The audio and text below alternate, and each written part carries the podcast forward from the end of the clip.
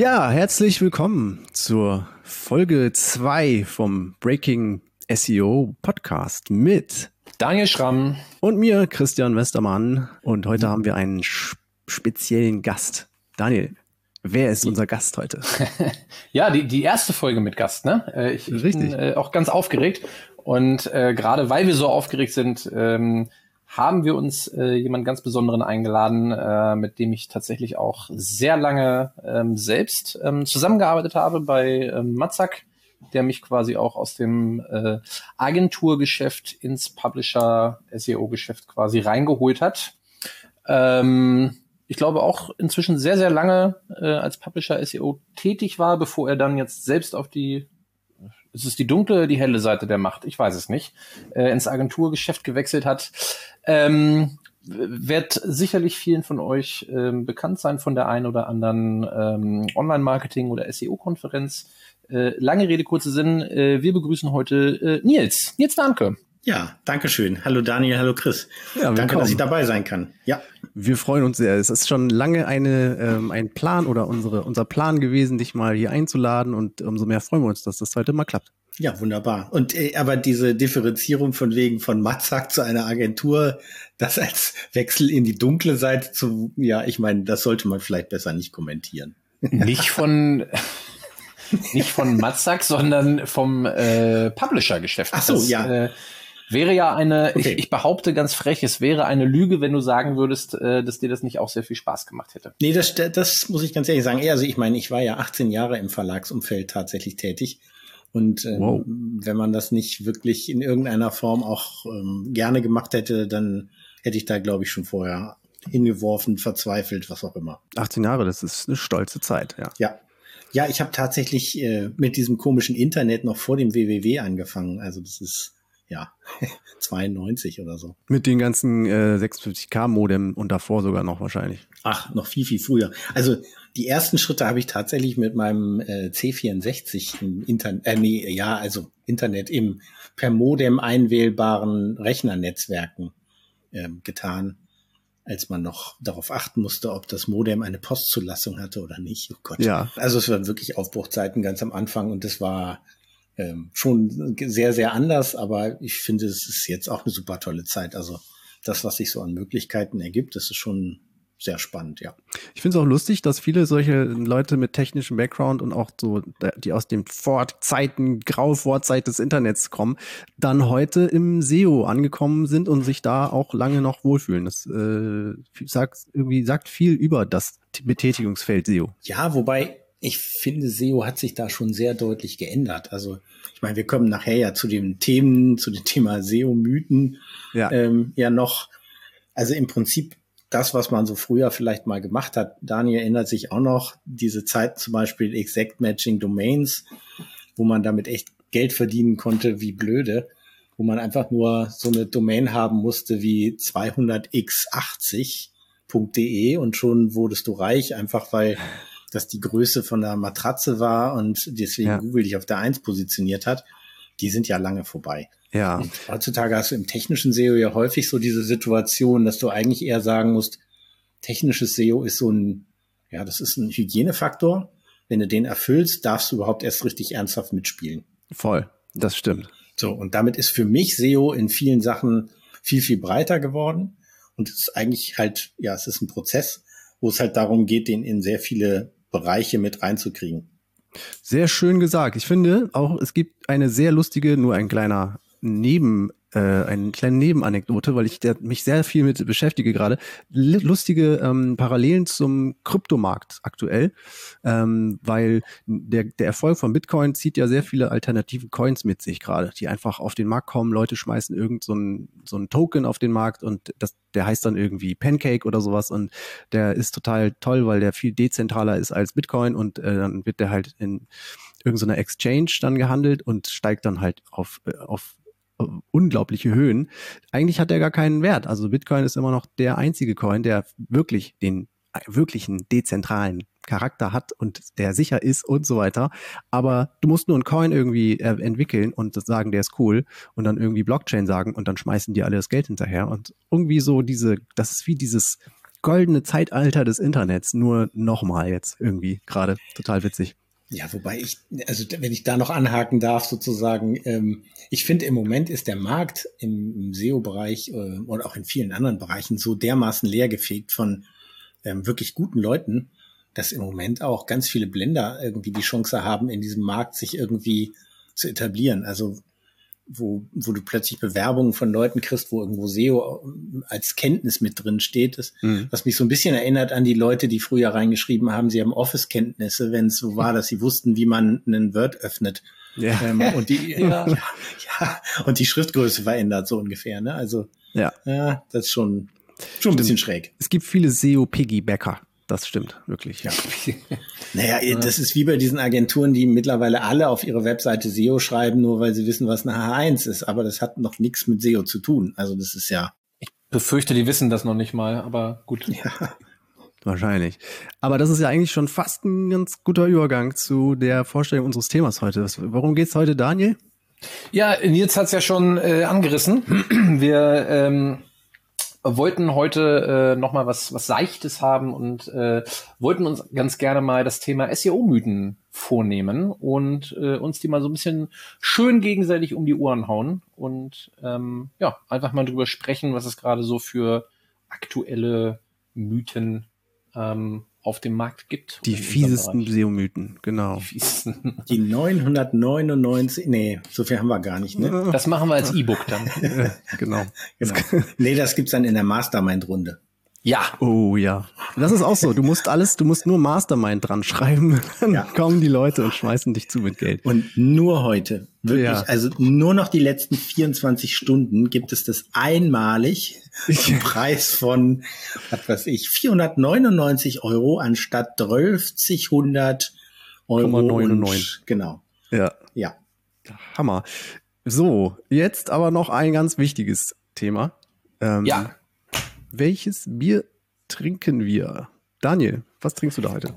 Ja, ich muss zu meiner Schande gestehen, ich habe es äh, nicht geschafft, mir ein neues zu holen. Das heißt, ich habe heute noch ein Bayreuther Hell aus dem Vorrat genommen.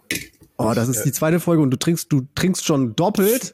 Ja, ich weiß, es nervt mich richtig hart. Vielleicht können wir das noch mal schneiden. Ich hätte jetzt auch lügen können, aber ähm, du bist äh, einfach eine zu ehrliche Haut. Alles nackte Wahrheiten, die hier heute auf den Tisch kommen. Wahnsinn. Ja. Gelobe Besserung, ja. Was hast okay. du denn am Start, Chris? Ich bin heute nämlich mega exotisch, ist witzig. Ich bin ja eigentlich eher dafür bekannt, dass ich jetzt nicht so experimentierfreudig bin. Heute habe ich aber mal einen Bitburger dabei und ein Krombacher. Ich hätte safe gerechnet, dass du so anmoderiert total trocken raus warst. Ich habe heute aber mal ein Berliner Kindle da wäre ich meiner Linie wenigstens treu geblieben, aber ja. ja. Dann kann ich ja sagen, also ich habe einen ähm, 1987er Schwarztee Südhang. Hm. Äh, also ja, ich trinke. First Flush oder? Ja, ja natürlich First Flush, ne, aber sicher. Ja, ja. Fancy. Also ich bin leider ja, oder nicht leider, ja doch leider. Ich, eigentlich mochte ich Alkohol immer sehr gerne, aber ich habe äh, den Rat bekommen, darauf zu verzichten. Medizinischen Rat. Ja. Dann machen wir hier jetzt auf dich trotzdem und Prost. Ich öffne genau. mal mein Bierchen. Auf die Gesundheit, ne? Mhm. Genau. Oh, Dose auch noch. ich ich habe keine Dose Tee. Bei mir gibt's immer Dosen, weil wenn man das Zeug wegbringt, dann ist das nichts, muss man sich nicht so einen abschleppen. okay. Gut.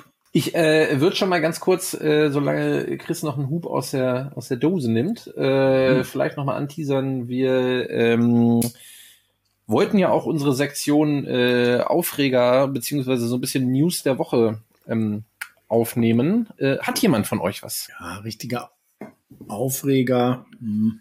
Fällt mir gerade so ein bisschen schwer. Ich finde es gerade interessant, wie ähm, rund um diese ganzen Core Web Vitals so eine Mischung aus Fachwissen, Halbinformationen und Google ändert dann doch noch mal etwas kurz vor dem ähm, vor dem anstehenden Update.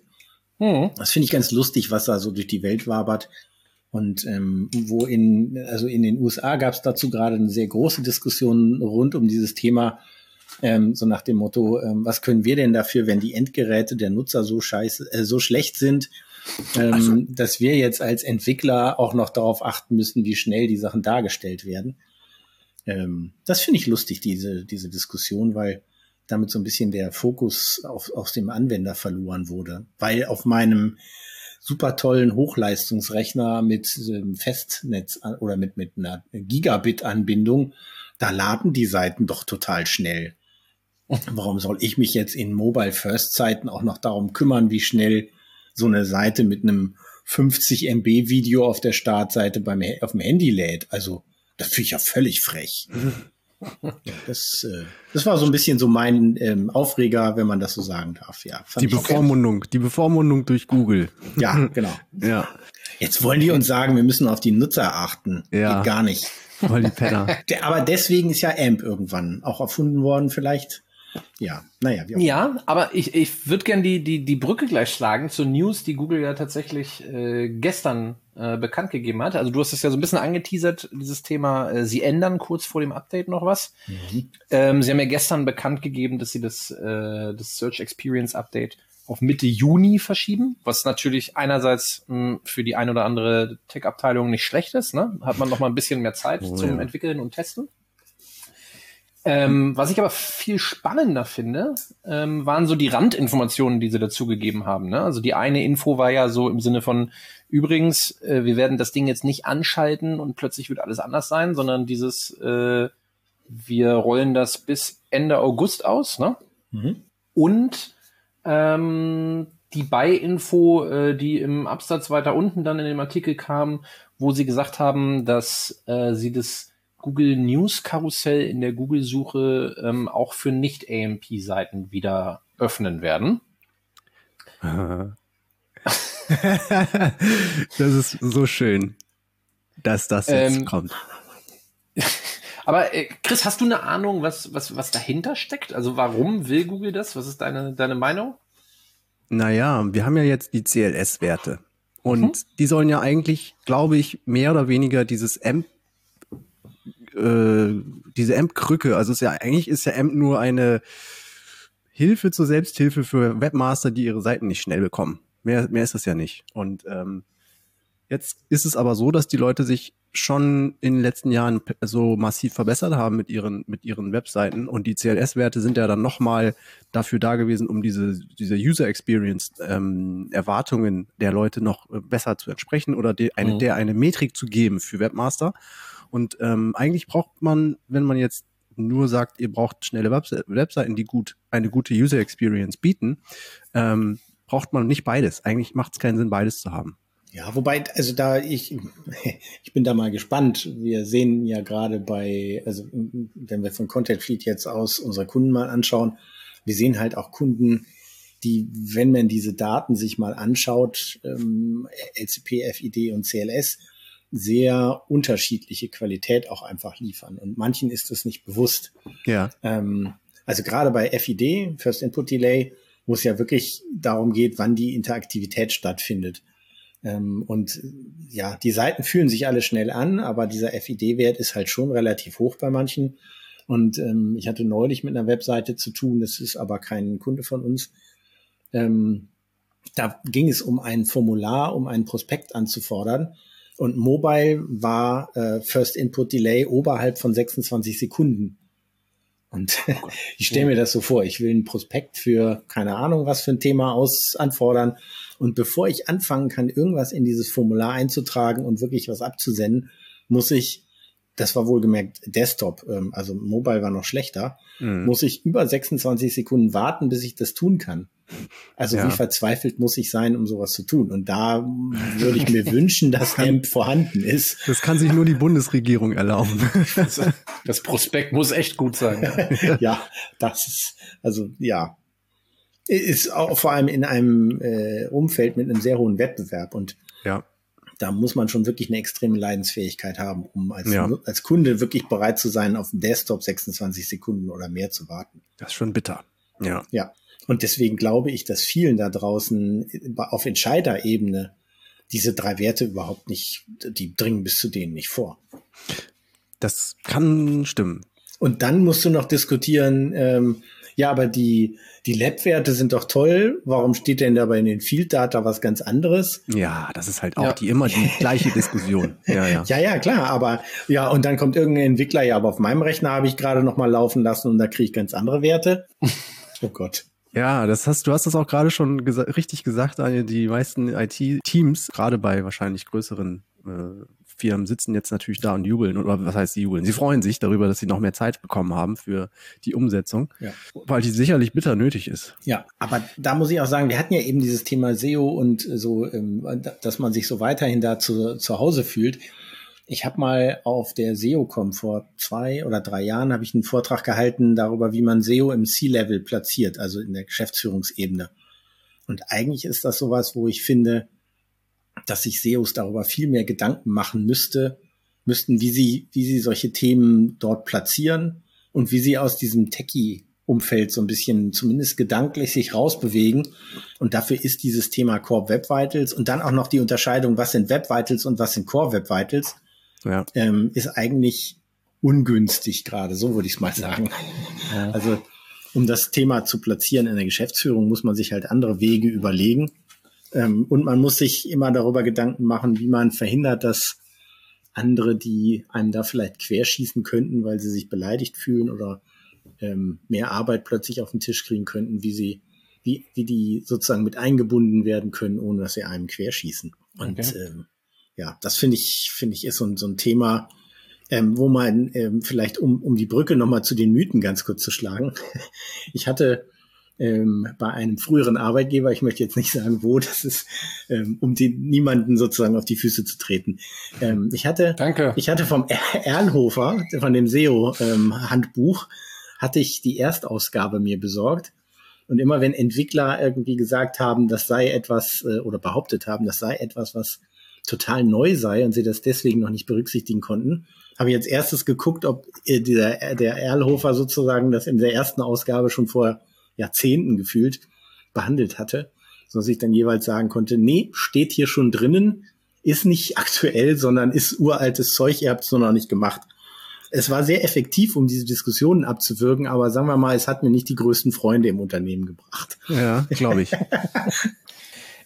muss tatsächlich auch sagen, ähm, was, was Nils eben gesagt hat, ich weiß nicht, wie es bei euch ist, ähm, Chris, im, äh, im Verlag, aber äh, tatsächlich bei uns auf jeden Fall, also vom, vom einzelnen Redakteur bis hin äh, zur Geschäftsführung tatsächlich äh, weiß eigentlich jeder, wie wichtig der Kanal ist mhm. und äh, dass man darüber halt eben entsprechend äh, Reichweite, Abos, Erlöse und so weiter und so fort machen kann. Also da, ähm, na, ich habe es ja vorhin schon gesagt, Nils hat ja früher auch äh, bei Matzak mitgearbeitet. Äh, da ist schon ein ganz schöner Wandel vollzogen worden und ich bin mir 100% sicher, dass da sind wir nicht der einzige Verlag. Ne? Also da werden ja viele Verlage im Zuge der Digitalisierung auf das Thema entsprechend äh, sensibilisiert, sensibilisiert worden sein. Und äh, auch bei der IT auf jeden Fall kriege ich es inzwischen mit, ähm, dass das einfach, also es greift einfach immer mehr ineinander, ne? was ich persönlich halt einfach total schön finde. Ja. Und äh, die Zusammenarbeit wird dann halt auch einfach äh, ja entspannter und äh, man hat so ein bisschen das Gefühl, dass alle an einem Strang ziehen da halt, ne? Aber das ist es ja eigentlich auch. Im Prinzip ist dieses, äh, am Anfang, wenn ich so mal ein bisschen zurückblicke, war das Ganze so, dass die SEOs häufig eigentlich mehr diejenigen waren, die, so, ich sag, nehme mal die andere Perspektive ein von extern. SEOs waren immer diejenigen, die nur rumgenörgelt haben. Die haben immer nur gesagt, das ist nicht richtig, das ist nicht richtig, das müsst ihr anders machen. Mhm. Und im Prinzip haben wir dadurch häufig die Arbeit der anderen aus deren Perspektive schlecht geredet. Und deswegen habe ich auch vorhin gesagt, man muss im Prinzip SEO in möglichst viele Bereiche integrieren.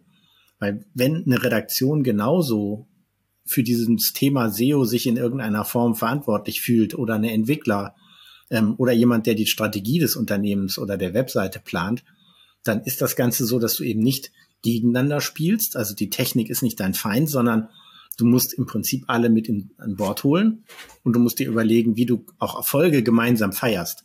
Weil es geht an der Stelle ja nicht darum, wer hat etwas, sagen wir mal, auf den Tisch gebracht, wer hat es nachher umgesetzt und ähm, wer feiert sich dafür nachher, sondern wenn man ja. sich als, als Einheit dafür feiert und auf der anderen Seite, wenn mal etwas nicht so gut klappt, auch gemeinsam halt sich dahin stellt und sagt, naja, müssen wir halt nochmal dran arbeiten.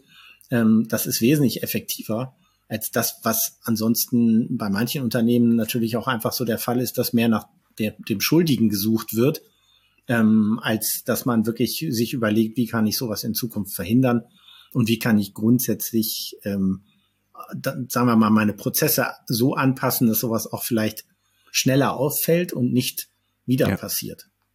Ja, das ist wohl wahr. Das ist äh, dein Wort in in C-Levels Ort. Ja, richtig. ja. Darauf ein T. mhm. Ja. Sehr schön. Ähm, dann kommen wir doch mal zu den vielbeschworenen SEO-Mythen. Ähm, wir haben uns eine schöne Liste äh, hier zusammengeschrieben von 25 Punkten, die wahrscheinlich jeder schon mal irgendwo gehört hat, vielleicht der ein oder andere sogar noch von überzeugt ist, dass es stimmt. Und wir wollen diese SEO-Mythen dann jetzt mal kurz und knapp auseinandernehmen. Ja. Alle oder nicht alle? Ja, wir, wir, versuchen das mal. Oder habt ihr noch, habt ihr heute noch was vor? äh, Bier reicht nicht so lange, da muss ich mir noch was Neues holen dann. Aber wir können ja erstmal loslegen. Versuchen wir einfach uns irgendwie kurz zu halten. Zum, zu jedem, jedem ähm, Mythe. Haha, jetzt hast du auch Mythe gesagt. Scheiße. Mutanten. Mutanten. zu jedem SEO-Mutanten. Ähm, und ich habe hier den Zufallsgenerator und den werde ich jetzt anschmeißen.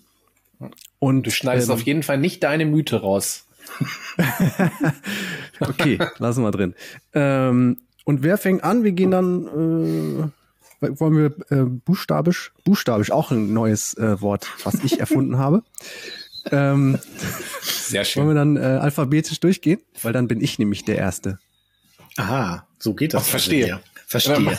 Und da, da freut sich der Gast ja. Nein, macht ruhig. Ich finde das toll. Okay.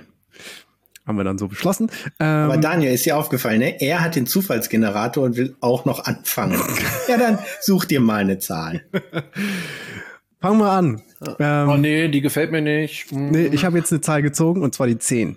Und ähm, ich lese vor. Viel Content hilft viel. Schöner Punkt.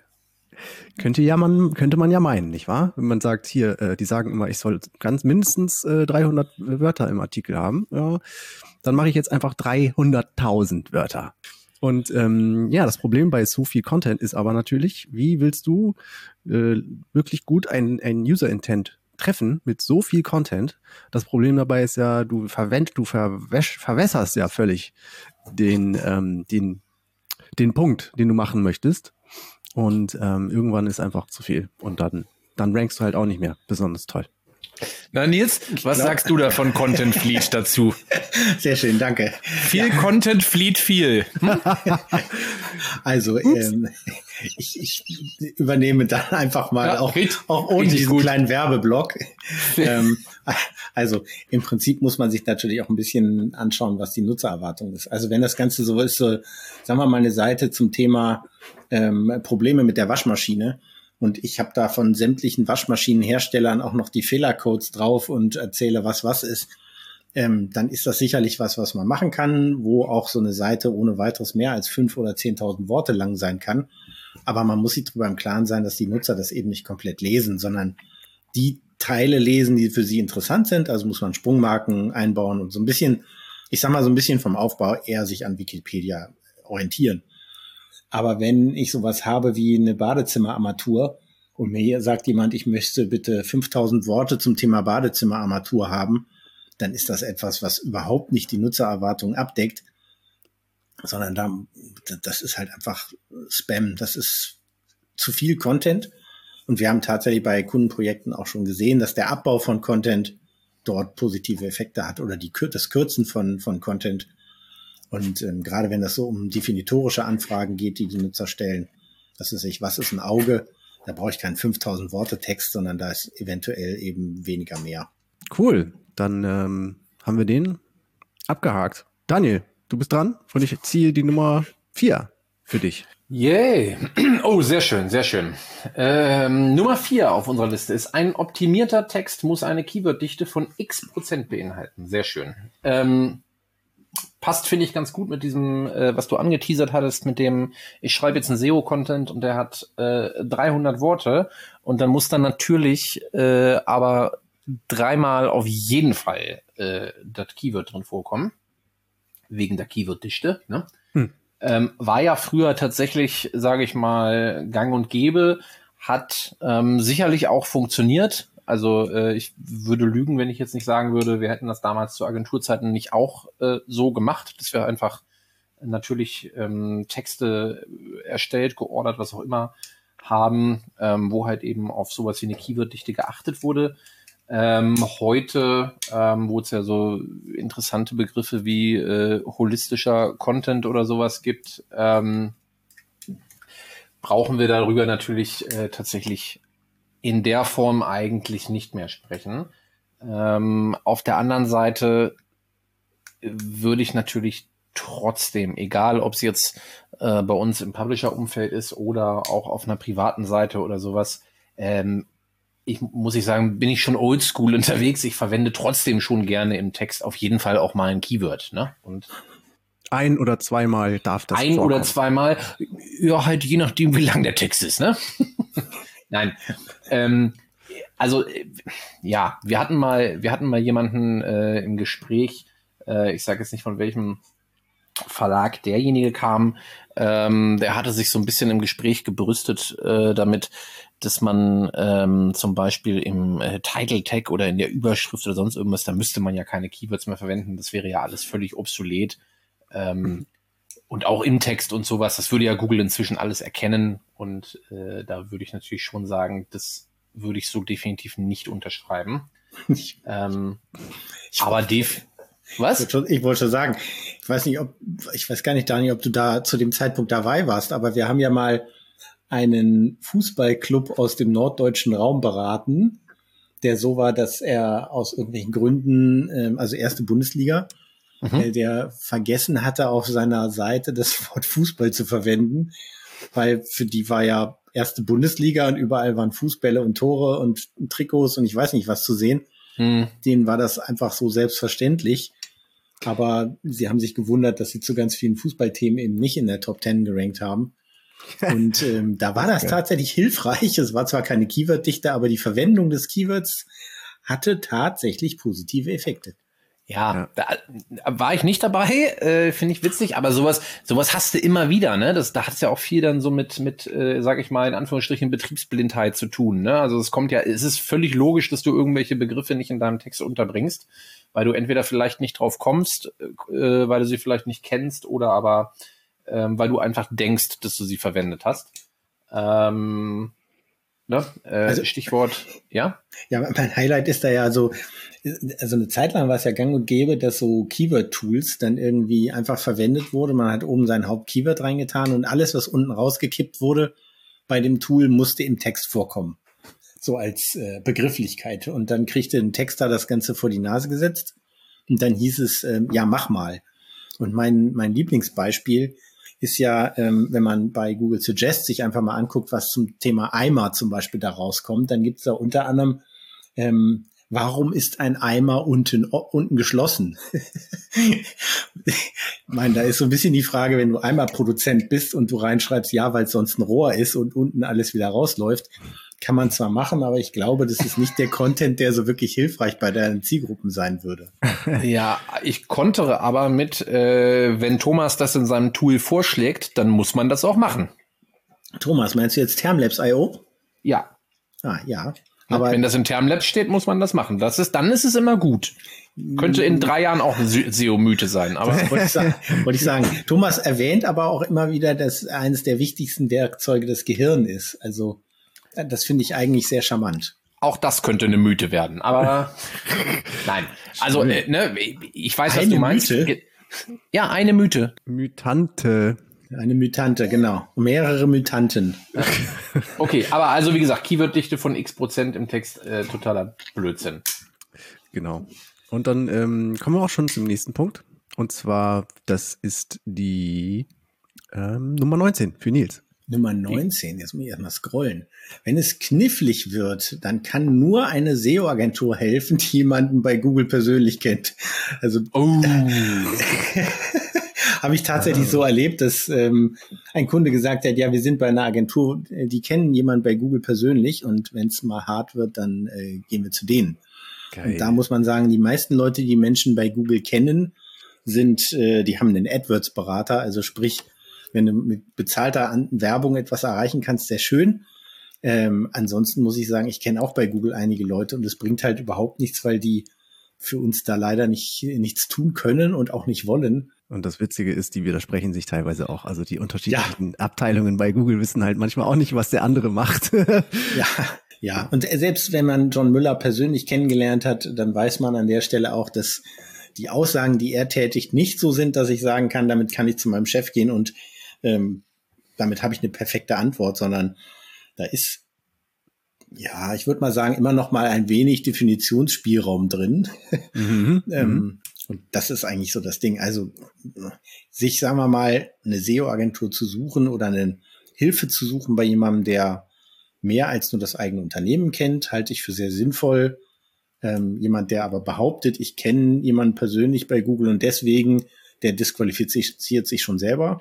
Ja. Ähm, und alle, die mit irgendwelchen SEO-Siegeln von, von Google arbeiten, da, das ist 100% unseriös, weil es gibt halt einfach keine SEO-Siegel von Google. Also ja, es gibt die Zukunftsinitiative oder wie das Ding hieß. Da kriegte man so ein Zertifikat dafür, dass man sich eine halbe Stunde lang oder eine Stunde lang von irgendwelchen SEA-Mitarbeitern Google SEO-Welt ja. äh, hat erklären lassen. Aber das ist nichts, womit man freiwillig werben könnte. Ich habe mir diesen Entschuldigung, wenn ich das so sage, ich habe mir diesen Mist auch mal anhören müssen. Und das ist was ganz Furchtbares. Meinst du dasselbe wie bei, wenn man jetzt im Webmaster-Forum äh, sich anmeldet, dann gibt's da ja auch so eine Art ähm, Quiz oder sowas, wo man dann mitmachen, man kann dieses Quiz machen oder irgendwie so eine, so eine Art Schulung machen und dann kriegt man auch so Badges im, im Forum. Ist das dasselbe? Nee, nee, nee.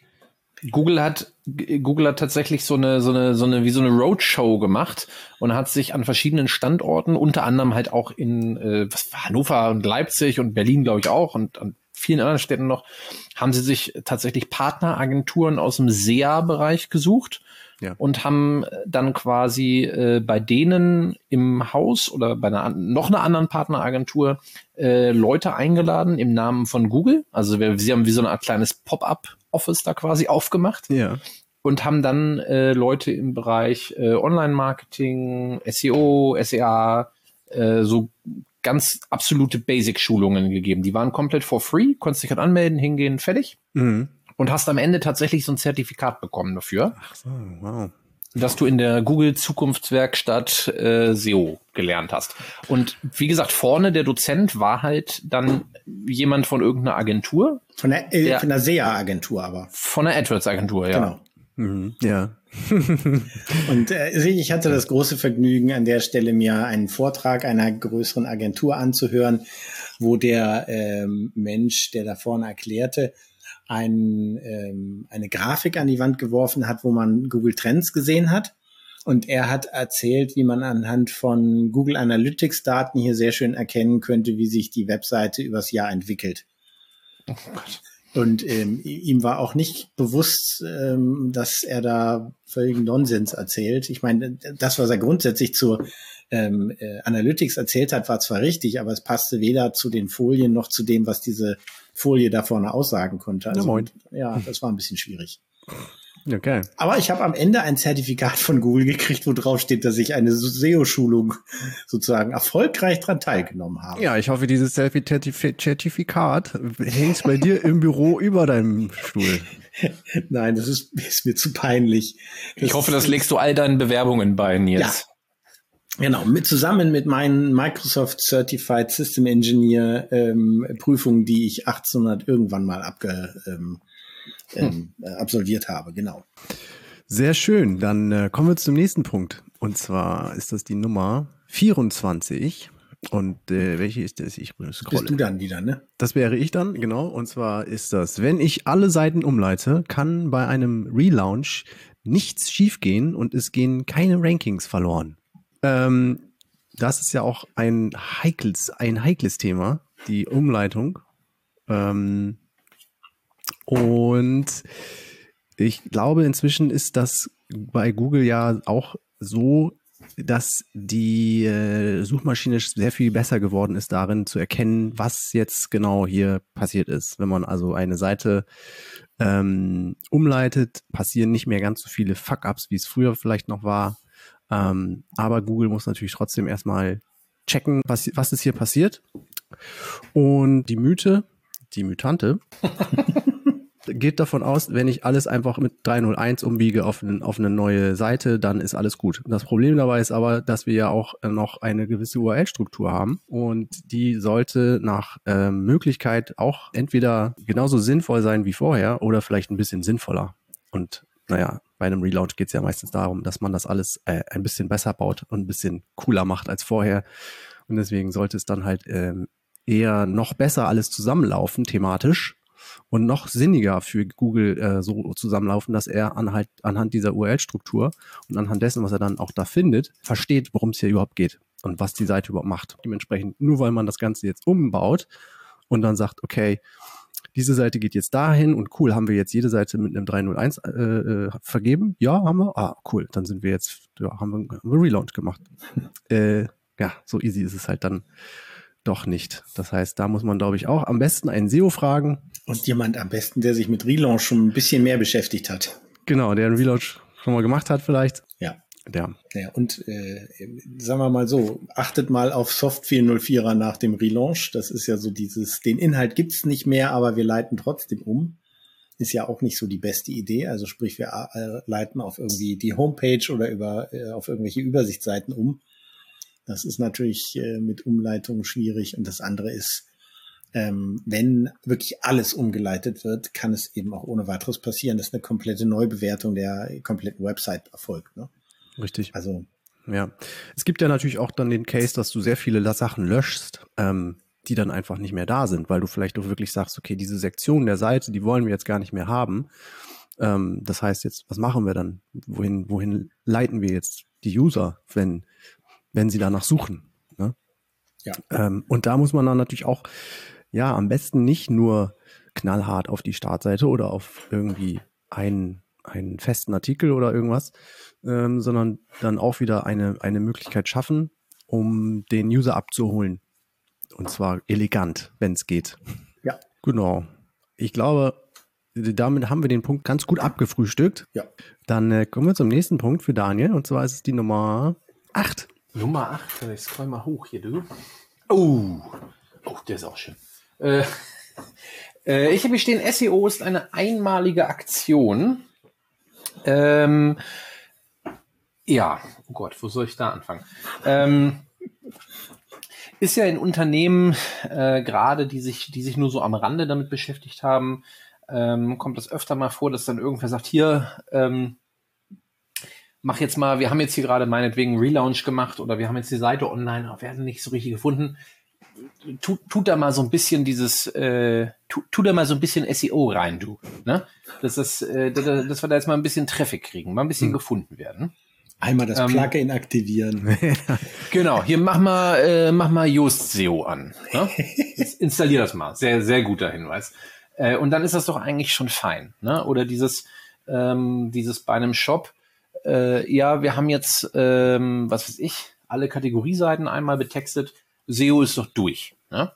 Ähm, das ist leider tatsächlich immer noch in vielen äh, Unternehmen so, dass äh, Nils, ich äh, lehne mich mal an deine alten Folien an, ne? Mhm. Äh, SEO halt eben keine einmalige Sache ist, sondern halt eher als Prozess verstanden werden muss. Ne? Das heißt, in der Regel erstmal schön schauen, wo sind die Probleme, wo will man hin, welche Optimierungspotenziale gibt es, schauen, was kann ich machen, um meine Ziele zu erreichen, äh, Maßnahmen durchführen, egal welche, ne? Äh, also jetzt erstmal egal welche in dem, in dem Kreislauf. Und am Ende halt äh, fange ich einfach wieder am, am, am Anfang an ne? und schaue halt, okay, gut, wo stehe ich jetzt, was hat mir das gebracht, ähm, alles klar. Und dann muss ich meine Strategie halt entsprechend wieder anpassen und weitermachen. Wird leider immer noch nicht von allen Unternehmen so verstanden. Ähm, was ich sehr schade finde, weil es ist eigentlich logisch. Ne? Und Google ändert sich ja auch regelmäßig. Ich glaube, das waren zwei meiner wichtigsten Folien früher immer. Ich, die habe ich sogar noch, muss ich ganz ehrlich sagen. Die sind immer noch in meinen Foliendecks drin. Das, ja, das eine, wichtig, das, das ne? eine ist halt, SEO ist ein Prozess und eben kein Projekt. Und das andere ist, SEO ist kein Elfenstaub. Also das macht man nicht am Ende. ja, ja, das versteht jeder. Da ist, da macht man nicht am Ende wie so einen Glasurglanz irgendwie auf den Kuchen drauf und dann ist das Ganze hübsch und für alle Zeiten toll. Mhm. So funktioniert es leider nicht. Okay, können wir die Folge so nennen?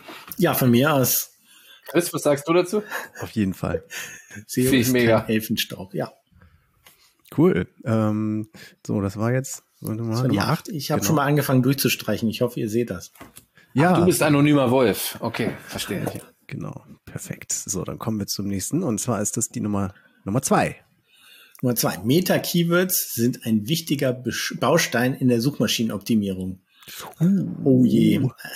Das hm. Ding hält sich seit Ewigkeiten immer wieder so. Also ich ähm, treffe auch immer wieder auf Unternehmen, wo jemand ähm, ähm ganz fest behauptet, seit wir die Meta-Keywords regelmäßig pflegen, hat sich unsere Sichtbarkeit verbessert. Ähm, also es gibt einen einzigen Anwendungsfall bei einem Kunden tatsächlich, wo das so war, dass ähm, ich zugestimmt habe, dass die Meta-Keywords gepflegt werden, weil mir mitgeteilt werden, aus den Meta-Keywords wird die interne Suche bedient. okay. also ja. was man nicht in den Meta-Keywords stehen hatte, konnte nicht gefunden werden. Okay. okay. Mhm. Das ist ein Grund, den lasse ich gelten, aber ansonsten ist das der absolute Müll. Es funktioniert wirklich seit Ewigkeiten nicht mehr und das kann man sich wirklich sparen. Das ist etwas, wo es wirklich so ist, dass man höchstens seinem Wettbewerber mitteilt, für welche Begrifflichkeiten ich diese Seite gerne ranken lassen will, aber mehr ja. erreicht man damit nicht. Nicht mal also, in, nicht mal äh, sekundär. Ich mein Genau. Also auch nicht, dass, dass die, dass die Google äh, liest die ja dann und versteht vielleicht dann noch besser, worum es auf der Seite. Nein, es ist halt einfach, diese Meta-Keywords wird, die werden ignoriert. Ja, ja. Ganz klar. Ja. Also das, das ist ja tatsächlich auch so, es hat Google ja tatsächlich damals noch äh, Matt Katz selbst gesagt. Gut, jetzt kann man sagen, äh, Aussagen von Matt Katz sind so wie Aussagen von John Müller, so ungefähr, ne? Äh, aber tatsächlich haben sie ja wirklich sehr konkret gesagt, dass sie dieses Tag einfach nicht im Suchranking verwenden. Ne? Ja. ja, spielt einfach keine Rolle, ist irrelevant, also ja, nicht wichtig, weg damit. Braucht Abgehakt. Keiner. Genau. Und so gehen wir auch zum nächsten Punkt über Nummer 18. SEO-Agenturen können eine gute Auffind Auffindbarkeit bei Google garantieren. Ah, den haben wir schon halb mit abgefrühstückt vorhin. Haben wir, glaube ich, schon fast mit abgefrühstückt, aber äh, passiert natürlich auch immer wieder, dass ich auch höre von einer Agentur, die dann irgendwo mit im Boot sitzt vielleicht oder so, dass die dann sagen, ähm, yo, baut mal das um und macht das mal, da werdet ihr auf jeden Fall, dann geht der Traffic wieder nach oben. Ne? Schnell. Genau. Und das ist immer, also alleine SEO, äh, SEO, äh, Traffic versprechen wenn du ein Traffic-Versprechen von jemandem bekommst, dann musst du schon die Beine in die Hand nehmen eigentlich und gucken, dass du vielleicht jemand anders fragst. Bei also, Ranking-Versprechen auch gerne. Ja, und also Ranking-Versprechen. Ich mein, was man machen kann, ähm, ist, dass man, sagen wir mal, Sachen kalkuliert, also eine Abschätzung vornimmt und Sachen, sagen wir mal, in Aussicht stellt. Wenn man das erreicht, kann man das ähm, tatsächlich als Folge sehen. Aber das ist eben keine Garantie. Das ist der große Unterschied. Ne? Genau, also wenn ich jetzt sage, als guter SEO wäre es ja auch schade, wenn ich jetzt davon ausgehen würde, wenn ich Arbeit an, an einer Seite mache, dass es dann nicht besser läuft in einer bestimmten, ne, in, in dem nächsten halben Jahr oder sowas. Das wäre ja dann, wie sollte ich mich dann verkaufen? Aber jemand, der sagt wirklich, okay, ähm, ähm, keine Ahnung, ich garantiere dir 30 Prozent mehr Traffic. Wenn du äh, genau das und das machst. Wenn du die genau. H1 anpasst. Ja, ja, genau. Das ist halt, ähm, kann ich sagen. Und ich glaube, ungefähr so trifft das auf alle Punkte beim im SEO zu. Deswegen, wenn die, wenn Google, wenn eine Agentur irgendwas garantiert, dann ist es schon schwierig. Ich kann dir das, ange das Gegenteil kann ich dir garantieren. Wenn du hingehst und einen No-Index auf alle Seiten setzt, dann kann ich deinen Traffic von heute auf morgen vernichten. Das, das kann ich garantieren. Äh, das kriegen wir hin, ja. Aber genau. den positiven Effekt, da wird es schwierig. Leider, Leider, weil die Leute wollen das ja auch hören. Das ist ja das, das Traurige. Man würde viel mehr Geld verdienen, aber natürlich auch vielleicht nicht mehr lange. Aber man würde erstmal ganz gut Kunden kriegen, wenn man viele Versprechen machen dürfte. Ja. Schön. Okay, okay. dann äh, Daniel, dein nächster Punkt. Es ist äh, die Nummer, Nummer 8 hatten wir schon, ne? Ja. Okay, dann machen wir weiter mit der 6. Der 6. Linkaufbau funktioniert nicht mehr. Ja, dann erzähl mal. Auch so ein schönes äh, Agenturthema. Ähm, früher war es ja tatsächlich so, dass wir alle äh, neben diesen ganzen äh, mit x% Keyword-Dichte gespickten Texten äh, sehr viel Geld in Linkaufbau, Linktausch, Linkkauf, Linkmiete und so weiter und so fort investiert haben. Das war natürlich Google immer ein Dorn im Auge, weil es tatsächlich ja sehr, sehr gut funktioniert hat. Zumindest bis, oh Gott, ich gucke jetzt nicht nach. Ich hoffe, ich erzähle keinen Scheiß. Ich glaube, 2012 war irgendwie das Penguin-Update. Und ähm, dann war das Thema in Anführungsstrichen mit einem Schlag fast durch und die Leute haben angefangen darüber zu sprechen, oh Gott, oh Gott, Linkkauf, oh, das geht nicht mehr, wir müssen das Content Marketing machen, ja. Und im Endeffekt haben sie trotzdem Links am Ende dann einfach gekauft ähm, und haben das dann Content Marketing genannt. Ähm, heute steht ja tatsächlich so ein bisschen im Raum, dass, dass man halt sagt, äh, sehr gute Idee, externer oh. äh, Linkaufbau oder äh, Linkkauf oder sowas funktioniert nicht mehr. Ähm, kann ich so absolut nicht bestätigen. Also tatsächlich muss man sagen, ähm, Google ist da bestimmt besser geworden. Ja? Ähm, auf jeden Fall. Also ich glaube, sie sind äh, waren damals ja schon in Anführungsstrichen äh, ganz gut darin, gekaufte Links zu entdecken. Also dieses, äh, oh, da ist ein externer Link zu einem Shop in einem Text, der exakt 700 Worte lang ist. Und es sind genau drei ausgehende Links in diesem Text. Einer zu Wikipedia, einer zum Spiegel und einer zu einem Online-Shop. Mensch, ja, also da ist Google ja ganz gut drin geworden. Mhm. Äh, oder noch besser. Ähm, aber es gibt natürlich immer noch Möglichkeiten, äh, wie man das halt eben wirklich gut machen kann. Und tatsächlich gerade ähm, bei Shops, die jetzt keine Ottos oder keine Klingelgruppe oder kein Mediamarkt oder sowas ist, sondern äh, die halt irgendwie in einem bestimmten speziellen Bereich unterwegs sind und halt eben ähm, ein gutes technisches Setup haben, ähm, guten Content machen, aber vielleicht aufgrund ihrer Zielgruppe auch schlecht verlinkt werden. Ähm, die können auf jeden Fall über Linkaufbau meiner Meinung nach immer noch äh, definitiv was reißen. Wie seht ihr das? Absolut. Also man muss mal nur im äh, Blackhead, Blackhead Word Forum so ein bisschen sich äh, einlesen und da ähm, ab und zu mal in den, in den Themen mitlesen und so. Und da sieht man ganz schnell, dass Leute immer noch mit Linkaufbau und sogar mit PBNs, was ja eigentlich schon ein uralt Ding ist, was irgendwie schon ewig nicht mehr funktionieren soll und wo man ja auch schon sagt, das ist halt bringt gar nichts und sowas, ja. dass, dass sie damit immer noch ähm, ihre Ergebnisse erzielen. Da muss man wahrscheinlich noch aggressiver heute vorgehen als vielleicht noch als früher noch, aber es, also dass das nicht funktioniert, ist halt ähm, ja. vielleicht auch für uns Whiteheads äh, zu unserem Leid ist es aber leider falsch. Ja. Ich wollte sagen, muss man PBN, also privates Blognetzwerk, er erklären? Äh, können wir ja kurz noch erklären. Ne? Feel free. Also im Prinzip ging es ja darum, dass man eine Zeit lang früher das gemacht hat, dass man einfach, sagen wir mal, sich bei irgendeinem Anbieter einen, einen Server oder vielleicht auch bei mehreren Anbietern Server gemietet hat, darauf ganz viele eigene Projekte gepackt hat, die vielleicht noch schön untereinander ähm, sinnvoll verlinkt hat. So Link Wheels waren da ja sehr, sehr beliebt. Und äh, wenn man dann ein großes Projekt hatte, wo drauf verlinkt werden sollte, dann hat man an einer zentralen Stelle im Prinzip aus diesem privaten Blognetzwerk dann eine Verlinkung äh, erzeugt, dass man alles im Prinzip selbst in der Hand hatte. Das ist ja das, was so als Idee dahinter steckt. Und wenn man das weiß, wie man es macht, geht das heutzutage aus meiner Sicht immer noch. Ist aber etwas, was ich Kunden grundsätzlich abrate. Ja, also, weil es halt nur noch so lange geht, wie es halt geht. so, naja, ne? und wenn, dann haut dir das Ding ja so richtig um die Ohren. Also ja, ja.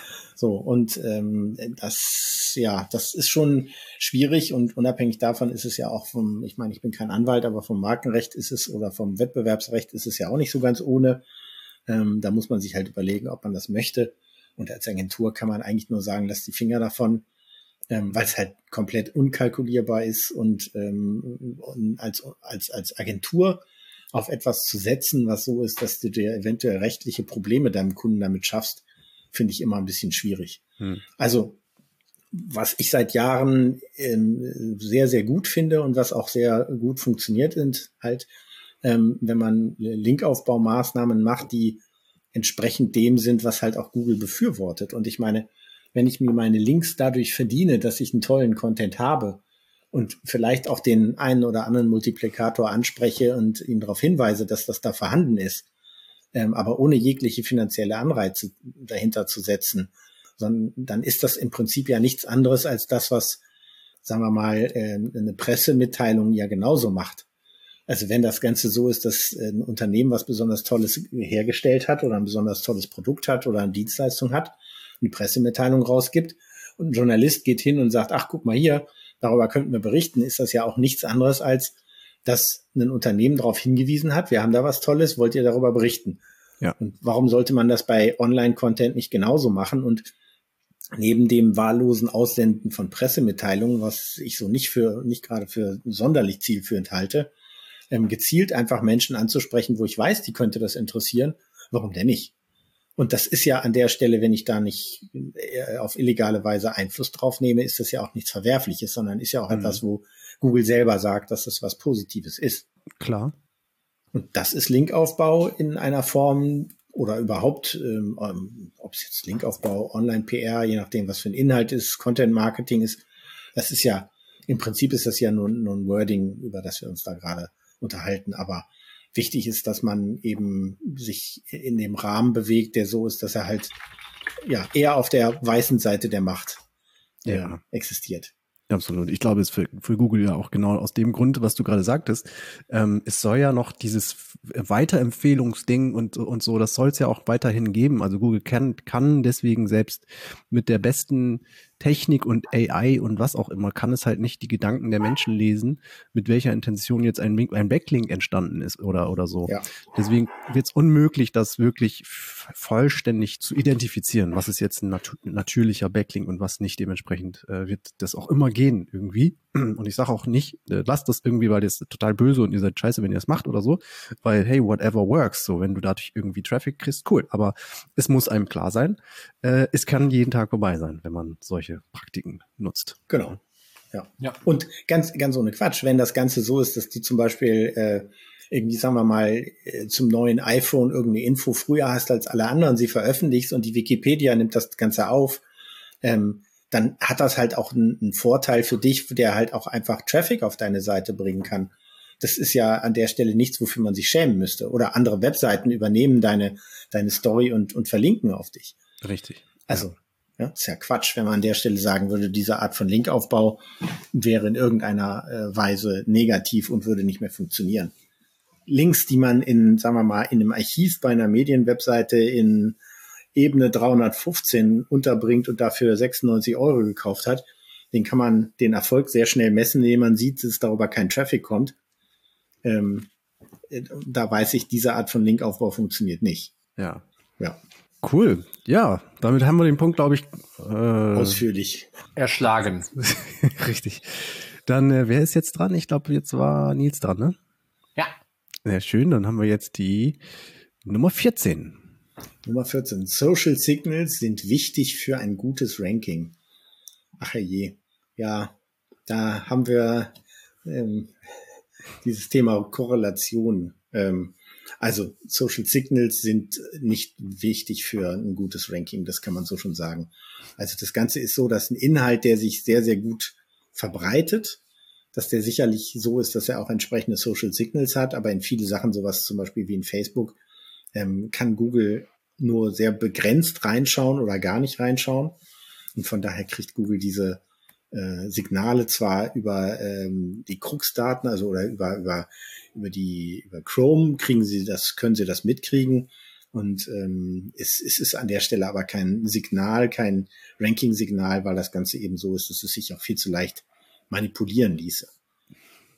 Also äh, von daher ist das an der Stelle etwas, was äh, irrelevant ist das Einzige, was man natürlich sagen kann, ist, wenn ich etwas auf Twitter veröffentliche, dass dieser Link von Google früher entdeckt wird. Ähm, aber das ist äh, an der Stelle ja eigentlich eher ein Link, der identifiziert wird und kein Social Signal. Ja. Also das kann man definitiv als Mythos abtun und äh, ist für mich kein ähm, SEO-relevantes äh, Ranking-Signal. Alright.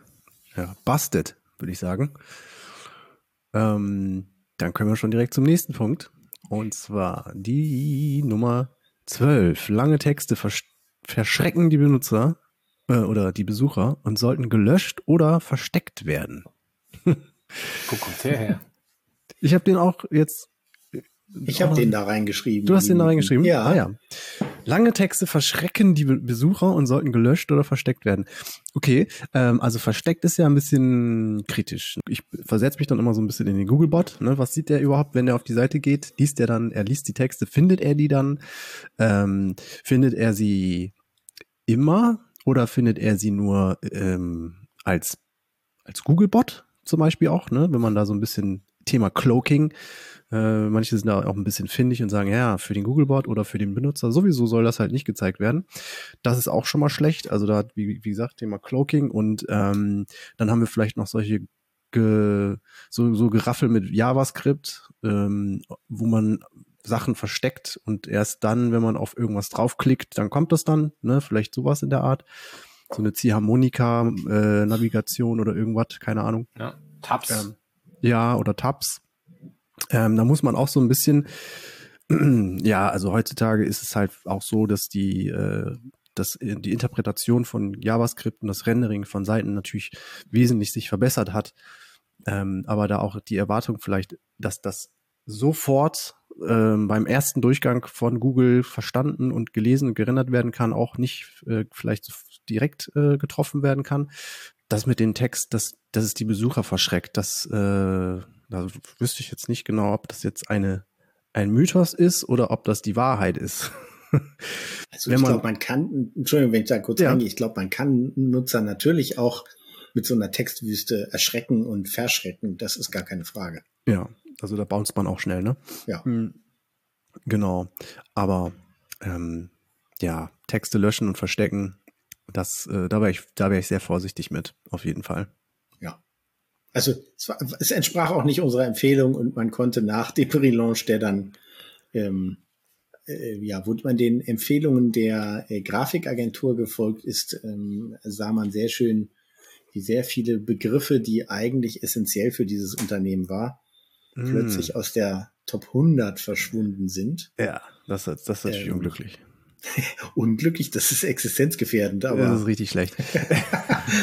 Nur um dann so, ja, da, da wollen die, das sehen die Nutzer nicht gerne. Ja, okay, das ist dann. Schade. genau. genau. Wir, wir machen das so, dass wenn der Nutzer da draufklickt, wird das per Ajax nachgeladen. Das finde ich wunderbar. Vor allem, wo der Googlebot ja auch nichts anklickt. Also das ist ja, ja, genau. Das schöne ist Idee. Über Hashbang, ne? Ja, Oder sowas. oh Gott. Hm. ja, ja, da sollte man sich seine Ajax-Kenntnisse im Bereich SEO nochmal aktualisieren. Ah, auf jeden Fall. Ja. Genau, das ist ja auch der Googlebot kann nichts anklicken. Der klickt auch nicht, der optet nicht in oder out oder sonst was und der, der cached auch nicht und solche Geschichten. Ne? Also von daher Vorsicht. Genau, dann gehen wir rüber zum nächsten. Äh, Daniel? Daniel, die 14 hatten wir schon. Sekunde. Die 14 dann, haben wir schon. Dann nimm die 13. Äh, genau, wäre jetzt auch direkt gekommen, lustig. Mensch, das ist ein Zufallsgenerator.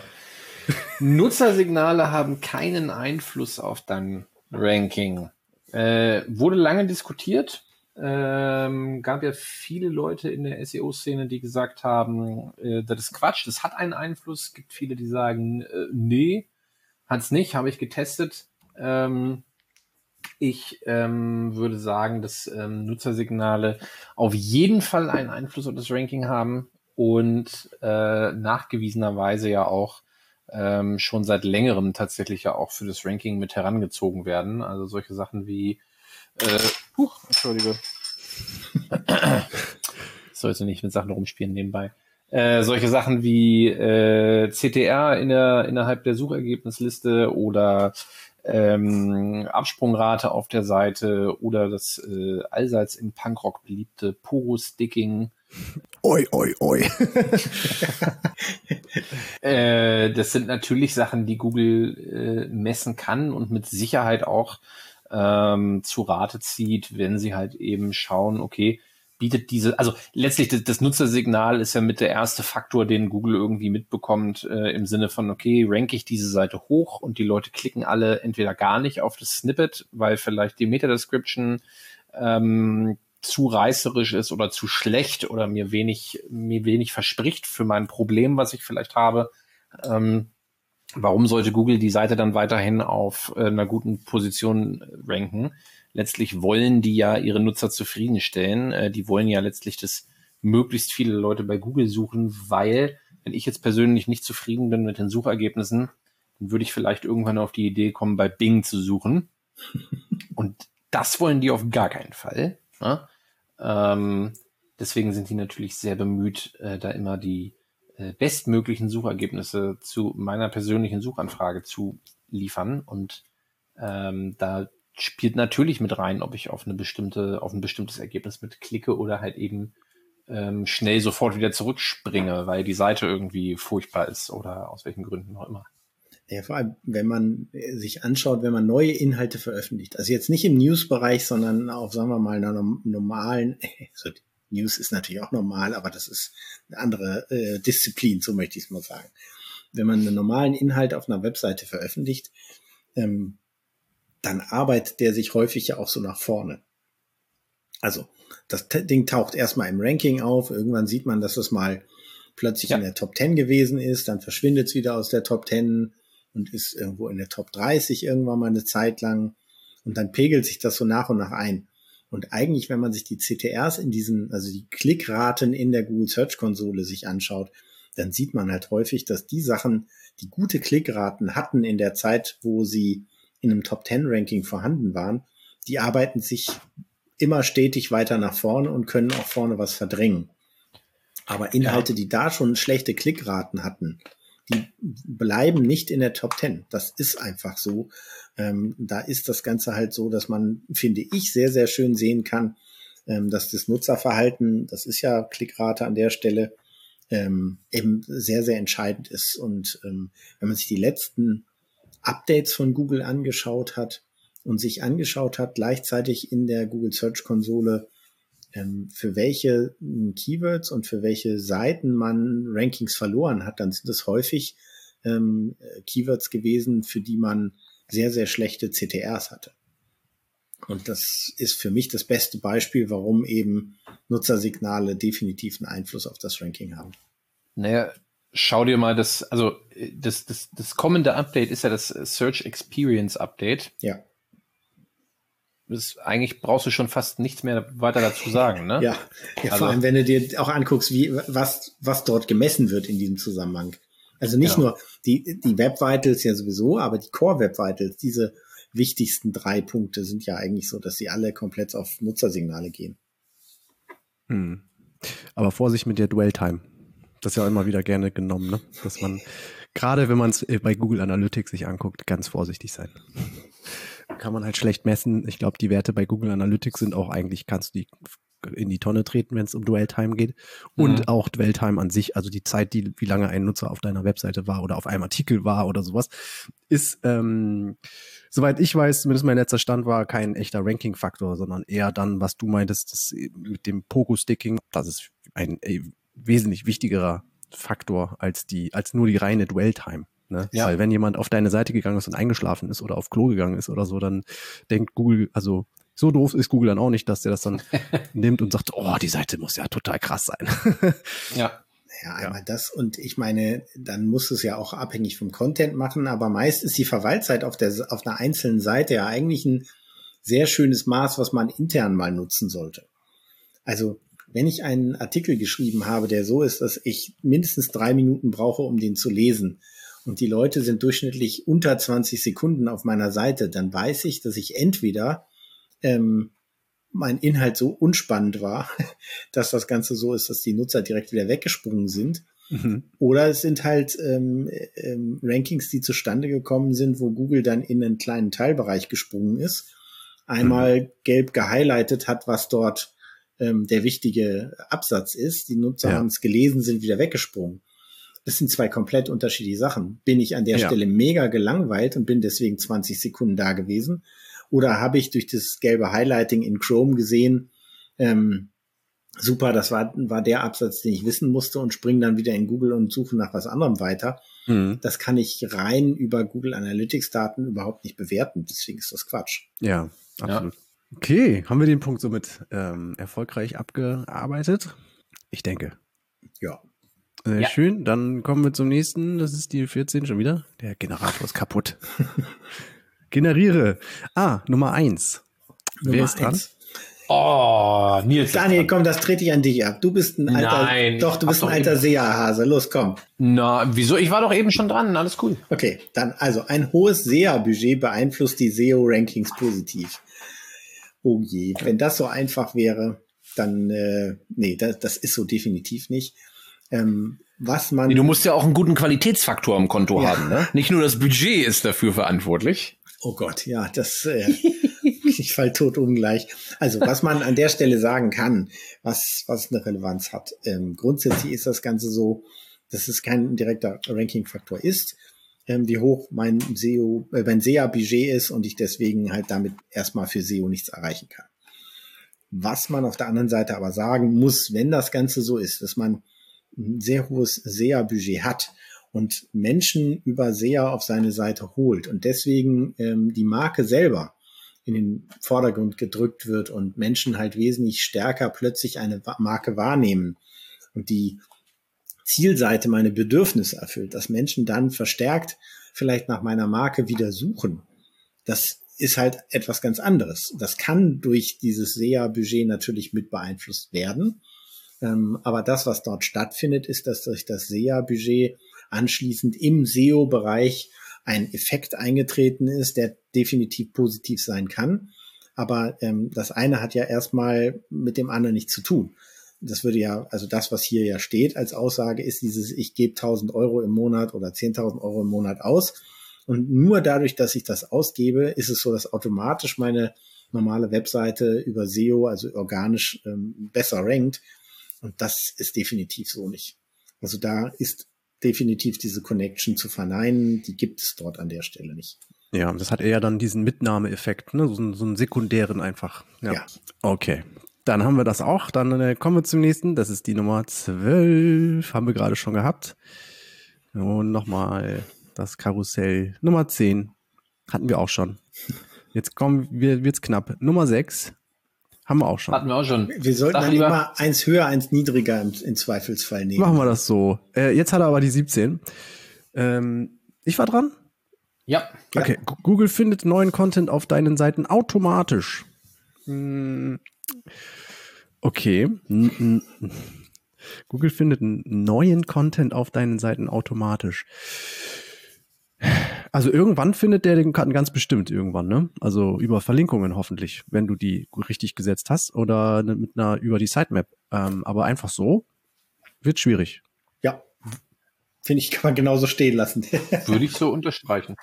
Also ja. es gibt, es gibt, glaube ich, keine autarke Webseite, die rankt irgendwo. Also es gibt, also naja, also das, was man, also ich habe das mal als Experiment gemacht, dass ich eine Unterseite aufgebaut habe, die ähm, so war, dass ich sie ausschließlich einmal äh, oder mehrfach in Google Chrome aufgerufen habe, die ansonsten in keiner XML-Sitemap und nirgendwo anders drin waren. Ja. Und man konnte nachher sehen, dass der Google-Bot vorbeigekommen ist. Die war nicht verlinkt und nichts. Mm, also ja. von daher habe ich so schon meine Vermutung, dass dort irgendwie, wenn ich bestimmte, ja, dass das, also das war aber auch keine äh, Mini-Seite, sondern das war eine Seite, eine, eine Medienseite. Also es war eine, auf der auch richtig Wumms drauf war. Okay. So. Und ich gehe ehrlich gesagt davon aus, dass Google dort ähm, schon, sagen wir mal, sehr gerne die, die ersten sein wollen, die solche Informationen rausfinden. Ja. Ähm, das ist das eine, was man sagen muss. Das zweite, es gibt natürlich Leute, die irgendwelche Erweiterungen, also Plugins in ihrem Browser installiert haben und ähm, wo dann zum Beispiel so Tools wie SimilarWeb plötzlich Traffic auf meiner Seite sehen, ähm, den, den sonst keiner sieht. Also so würden zum Beispiel immer wieder Entwickler Server, die nach draußen niemals irgendwie öffentlich zugänglich waren, auch in SimilarWeb ähm, auftauchen. Ähm, also von daher, Google hat schon seine Wege, auf dem die das entdecken können. Ja. Aber wenn dieser Inhalt eben nicht verlinkt ist, äh, selbst wenn sie ihn dann irgendwann vielleicht finden, erstens passiert es nicht automatisch.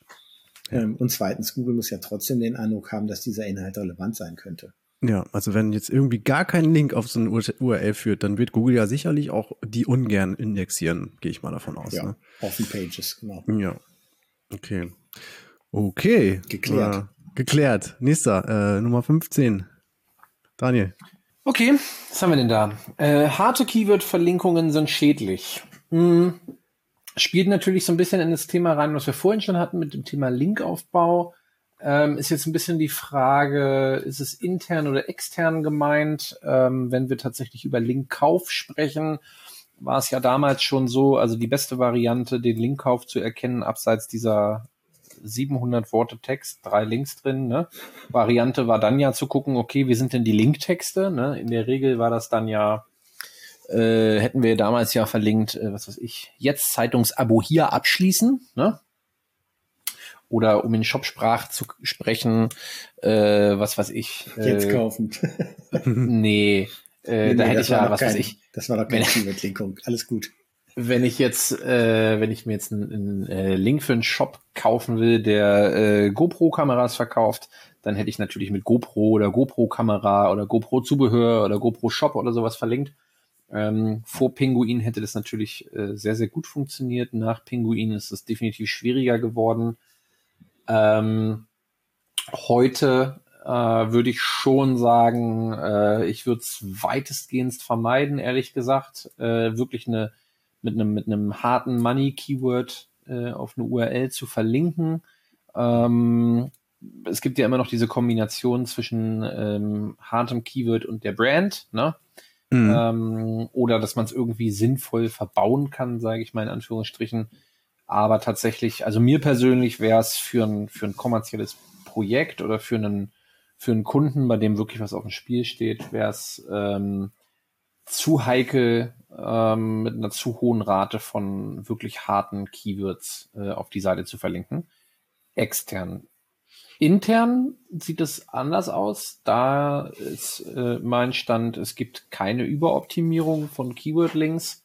Äh, da können wir dann auf jeden Fall die volle Money-Keyword-Keule schwingen. Ähm, naja, das, ja, das ist heißt, aber auch sinnvoll. Also wenn ich einen Link habe, der heißt GoPro äh, kaufen als Beispiel, dann weiß der Nutzer einfach, wenn ich da draufklicke, was kann ich auf der Folgeseite tun. Mhm. Oder? Richtig. Ja, genau. Das ist dann nur, genau, nur billig und recht. Genau. Hm, okay, also sagt man äh, extern so möglichst gar nicht äh, harte Money-Keywords verlinken.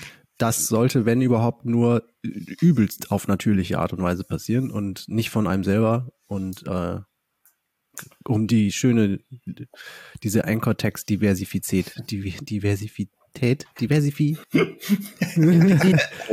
oh, bitte lass das drin. Nicht rausschneiden. Ähm, beizubehalten, ja. Keyword-Varianz. Genau. Naja, also das Ding ist ja, wenn ich wenn ich selbst steuern kann und ich der betreuende SEO einer Seite bin und ich persönlich weiß ganz genau, was ich da tue und ich bin mir 100% sicher, dass ich meinen Shop jetzt nicht, oder sagen wir mal so, sehr sicher, dass ich äh, meine meinen Shop, meinen Blog, mein Magazin, meine Seite, whatever, äh, da nicht irgendwie aus dem Index kegel, weil das Verhältnis einfach stimmt und es passt irgendwie. Also sowas wie in dem Umfeld kann ich das schon machen. Pff, why not? Ja. So. Ähm, ich würde aber ehrlich gesagt nicht unbedingt ähm, als Betreiber eines Shops oder als, sage ich mal, jemand, der sich vielleicht eher so ein bisschen nur nebenbei mit dem Thema SEO beschäftigt und mal was von diesem ganzen Linkaufbau und sowas gehört hat, äh, würde ich jetzt nicht unbedingt äh, jemandem die Empfehlung geben, ey, zieh mal los und äh, kauf hier mal irgendwie für einen vierstelligen Betrag ein paar Links und verlink die auf jeden Fall alle mit deinem wichtigsten Keyword-Begriff. Mhm. Ähm, mhm. das kann echt in die Hose gehen. Also im Prinzip, ich, ich sage an der Stelle halt immer, Google ist eine Mustererkennungsmaschine. So, und im Prinzip, wenn das Muster, was du durch deine externen Verlinkungen erzeugst, sehr auffällig ist, dann ist das so, dass halt da so ein bisschen die Plausibilitätsfrage gestellt wird. Nämlich, ist es plausibel, dass du, sagen wir mal, als kleine Webseite, die nicht sonderlich viel Sichtbarkeit hat, ähm, trotzdem, sagen wir mal, mit 70 Prozent mit dem Begriff bequeme Schuhe verlinkt bist. Und dann würde ich sagen, ist schon irgendwie auffällig. Wobei ja. 70, also Prozentwerte sind ja sowieso immer Vorsicht mit Vorsicht zu genießen. Wenn ich, äh, sagen wir mal, nur äh, zehn Verlinkungen habe und sieben Stück davon äh, sind bequeme Schuhe, dann ist das schon auffällig. Ja. Das ist einfach so. Aber ähm, ja, von, von daher muss man da immer ein bisschen überlegen, einfach gesunder Menschenverstand, ist es plausibel, dass diese Art von Verlinkungen e existieren.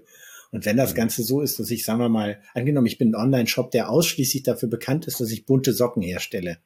und alle Welt verlinkt mit dem Begriff bunte Socken, dann ist das eigentlich auch nicht weiter, sagen wir mal, auffällig in gewisser Weise. Ich meine, klar, mhm. die Frage wäre, ähm, äh, wie heißt mein Brand, wenn ich auch noch buntesocken.de heißen würde als Beispiel, dann äh, ist das Ganze so, dass es umso mehr, sagen wir mal, darauf einzahlt. Aber dann habe ich halt auch nicht genügend Keyword-Diversifizität. Oh Gott, ich glaube, das stimmt so. Da ist es doch, das Wort. Ja. ja. ähm, dann habe ich halt äh, an der Stelle wirklich etwas, was ein so eingeschränktes Keyword-Set ist, dass ich zu kaum was anderem relevant bin. Und das ist halt auch was, was ich mir überlegen muss an der Stelle. Ja. Mhm. Wie, du hast es gerade so schön gesagt, wenn du, wenn dein, dein, dein Brand auch noch oder deine Domain auch noch buntesocken.de heißt, äh, ich habe gerade mal ganz kurz durch die Liste geguckt. Ich glaube, wir haben gar keine Mythe, die sich auf ich ziehe das jetzt übrigens voll durch, ne, mit der Mythe. war das mit, aber nur, das war aber Mythante. ja, ja das, wir bleiben da voll auf der anderen Seite. Ja, Nils, du musst übrigens wissen, ich habe in der letzten Folge am Ende das Wort Mythe gesagt und Chris hat sich ziemlich darüber lustig gemacht und ich bin mir ziemlich sicher, dass er das nicht schneiden wird. Nee, das lasse ich natürlich drin. Ja. so, äh, wir haben nichts zum Thema äh, Exact Match Domains auf der Liste, glaube ich. Äh, würde aber eigentlich gerade ganz gut passen. Also vielleicht können wir das gerade in dem äh, in dem Abwasch noch schnell mit abfrühstücken. Ähm, ja, dann ähm, los. Ja. Weil du es ja auch in der, in der Vorstellung oder am Anfang mit abgesprochen hast, dieses, ja. äh, warte, was hatte ich auch unter anderem für eine Domain? Ich glaube, es war auch, oder was habe ich gesehen damals? Wasserbetten 200x90.com äh, oder so ein Kram. Ähm, weil Google tatsächlich damals ja einfach doof war und nicht unterscheiden konnte zwischen, ist es ein Money-Keyword oder ist es der Brandname. Deswegen haben sich natürlich findige SEOs damals äh, diese ganzen bescheuerten Domains registriert. ähm, um dann halt natürlich eben äh, sehr, sehr gute Rankings auf diesen Keyword-Begriff zu kriegen. Und dann ist es natürlich tatsächlich so, du kannst halt Google gegenüber immer sagen, ey, wie, was wollt ihr eigentlich, Alter? So heißt halt mein Unternehmen. Wasserbetten 200x90. ja. GmbH. Ähm, und, ja. Ähm, so, wenn die mich damit verlinken, ne? Ja. Äh, wo ist das Problem? wer heute noch auf so einer Domain sitzt, wo so ein hartes Keyword auch im Domainnamen ist, der ist natürlich zwangsläufig, wird ja auch mit seinem Money-Keyword verlinkt werden, dann, wenn es halt eben Teil des Brandnamens ist. Ähm, aber es funktioniert einfach nicht mehr so, also nicht mehr so, wie es früher war, ne? Also ich finde, im, im Local funktioniert es häufig vor allem deswegen, weil die Nutzer einfach so sind, dass sie aufgrund der Domainnamen, die halt mit in den Suchergebnissen angezeigt werden, den Eindruck haben, dass sie dort was Gutes finden. Aber da ist die Wettbewerbssituation halt auch nochmal anders. Also wenn ich sowas äh, habe wie also ich, Zahnarzt, Zahnarztmünchen.de oder sowas, dann ist das halt so, dass das äh, äh, okay, das Beispiel ist doof wegen, wegen des Üs, aber nehmen wir mal ähm, äh, zahnarzthamburg.de, ähm, dann ist das Ganze tatsächlich so, dass du alleine vom Domainnamen natürlich schon einen gewissen Wiedererkennungswert der Nutzer oder den Nutzern gegenüber bringst. Aber du rankst ja nicht deswegen. Du rankst nicht ja. wegen deines Domainnamens. Das, das, das ist das Ding halt. Ja, gut, also ich glaube, das ist sogar noch so eine Art Sonderfall. Früher war es ja so, also wenn man es mit diesem alten, mit dieser alten Praktik ein bisschen vergleicht, früher konntest du die Keyword-Kombination auch umdrehen. Das heißt, äh, du hättest damals quasi gesagt, ja, pass auf, hamburgzahnarzt.de funktioniert genauso gut. So, äh, ja. das würde ich schon wieder in Frage stellen. Aber ich meine, also sagen wir mal, wie es ist, zahnarzthamburg.de äh, ist eine gute Domain, so eigentlich. Ja. Ne? Würde ich, würde ich nehmen. Vor allem, komm Daniel, du hast auch noch genügend Domains da liegen, die du nicht projektiert hast. Ja, aber nicht zahnarzthamburg.de. Okay, verstehe. Cool, so, dann müssen wir weiter. Ähm, und zwar machen wir mit, mit der Nummer, Nummer 7 weiter. Gute Inhalte reichen aus. Ich brauche kein SEO. Oh, Punkt. Ja, dann tschüss. Sagt der Typ, der bei Content Fleet arbeitet. Ja, das ist ähm, und, und, und ich bin dort ja also Director SEO Strategy, also von daher ähm, bei uh. mir sowohl das Wort SEO als auch Strategie im Jobtitel drin. Und da muss ich uh. da jetzt ja was zu sagen können. Nein, aber jetzt ganz ohne Quatsch. Also das Ganze ist so, ähm, ich, ich sehe halt immer wieder, dass sehr gute Inhalte auf Seiten einfach nicht die Performance bringen, die sie bringen könnten, weil es zum Beispiel technische äh, Struktur oder technische und strukturelle Probleme auf der Webseite gibt. Ja. Und damit ranken die halt häufig nicht sauber. Oder was wir eben hatten, Orphan Pages, also nicht extern, äh, nicht intern verlinkte Seiten. Ähm, denen gibt Google halt auch keine gute Priorität. Oder Inhalte, die äh, neulich hatte ich sehr schön, hatte ich einen Online-Shop, ähm, der war 300 Ebenen tief, die Linkstruktur. Oh ähm, da ist das Ganze so, dass ich auch garantieren kann, dass es dort Ebenen gibt, die Google nie gesehen hat. Mhm. Ähm, wir haben das über Logfiles später auch nochmal verifiziert. Da sind wirklich Ebenen, die kein Bot besucht. Wow. Ähm, und das, da, wenn ich dort gute Inhalte habe, ist das völlig uninteressant und ist egal, wie toll der Inhalt ist. Ähm, alleine durch die Linkstruktur äh, Tiefe kann ich garantieren, dass der nicht seinen Erfolg hat und deswegen ist das an der Stelle Quatsch, was wir hier gelesen haben. Also gute Inhalte brauchen gleichzeitig nochmal das SEO-Know-how, um da das Maximum rauszuholen. Und das, also es war ein Möbelshop, ähm, kann ich ja sagen, ähm, im, im deutschsprachigen äh, Raum, der sicherlich zu den etwas größeren Angeboten gehört. Von daher ist es also auch nicht so dieses, ah, oh, Stümper, irgendeine kleine Webseite. Nee, nee. Also solche Fehler passieren halt den Großen genauso. Sehr schön. Cool, dann haben wir den auch. Das war die sieben. Hinfort mit ihr. Wo ist denn hier das Durchstreichtool? Ich kann es nicht. Mach ich auch jemand anders. Äh, Nummer 19. Die Profis wissen schon, was sie schreiben müssen, damit man bei Google gut auffindbar ist. Keyword-Optimierung ist daher nicht wichtig. Man sollte einen guten Texter daher immer nach Gefühl schreiben lassen. Boah, ganz dünnes Eis jetzt. ja, gut, dass ich die Frage nicht bekommen habe. das ist ja auch so, das ist ja so lustig, weil Erst gab es die Leute, die, die ähm, wie Roboter Texte geschrieben haben mit äh, ganz viel Keywords. Dann irgendwann hat man umgeschlagen zu, und da gehörte ich auch dazu, zu den Leuten, die gesagt haben, hey Leute, schreibt doch einfach nur gute Texte. So, dann kannst du eigentlich nichts falsch machen. Und zu einem gewissen Grad stehe ich da auch immer noch zu. Es ist besser, jemanden, der Ahnung von dem hat, was er schreibt, schreiben zu lassen, ohne dass man ihn zu sehr stresst mit irgendwie ähm, pass mal auf, dass du da irgendwie gewisse Parameter einhältst und so. Mhm. Aber trotzdem ist, glaube ich, der dem, auch der Lesefluss. Es geht ja gar nicht um Keywords immer nur oder sowas, ähm, sondern auch, wie man den Text aufbereitet und wie man den unterfüttert mit Informationen und wie man den strukturiert und ob man da vielleicht so ein Inhaltsverzeichnis mit reinbaut oder so. Alles, was dem, dem Leser das irgendwie ein bisschen ähm, angenehmer macht, das zu lesen und auch die Struktur klarer aufschlüsselt äh, und, und das Ganze besser aufbereitet. Ähm, sowohl für den Leser als auch für den Googlebot.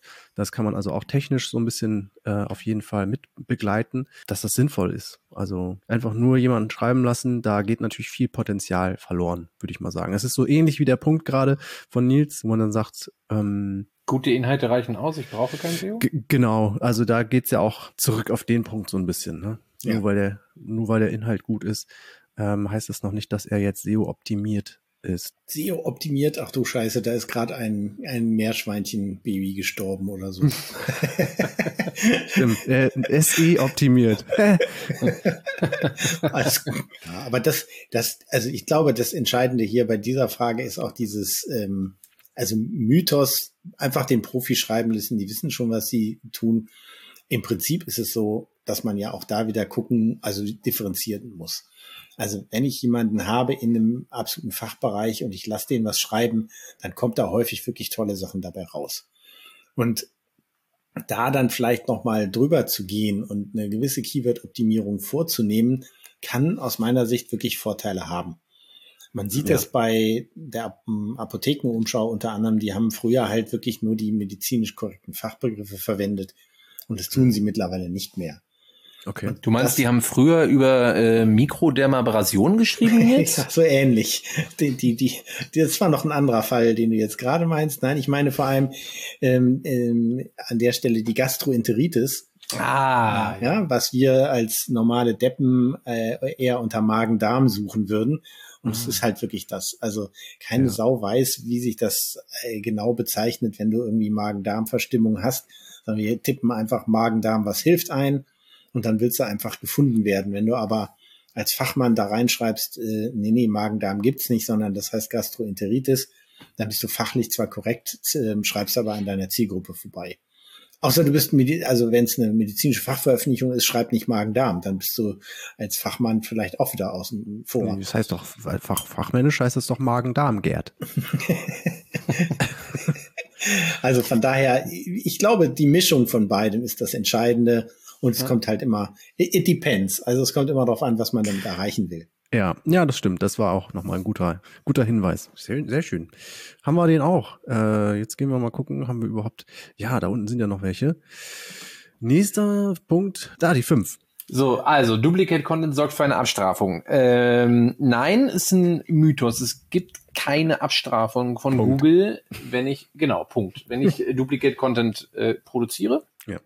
Äh, allerdings wird mir Duplicate Content äh, definitiv nicht zu tollen Rankings verhelfen. Und ähm, wenn ich außerdem auch mehr Duplicate Content, sage ich mal, auf meiner Domain irgendwie produziere als äh, uniken Content, dann wird das sicherlich auch nicht unbedingt positiv für die Domain ausgehen. Was Sehr sagt schön. ihr dazu?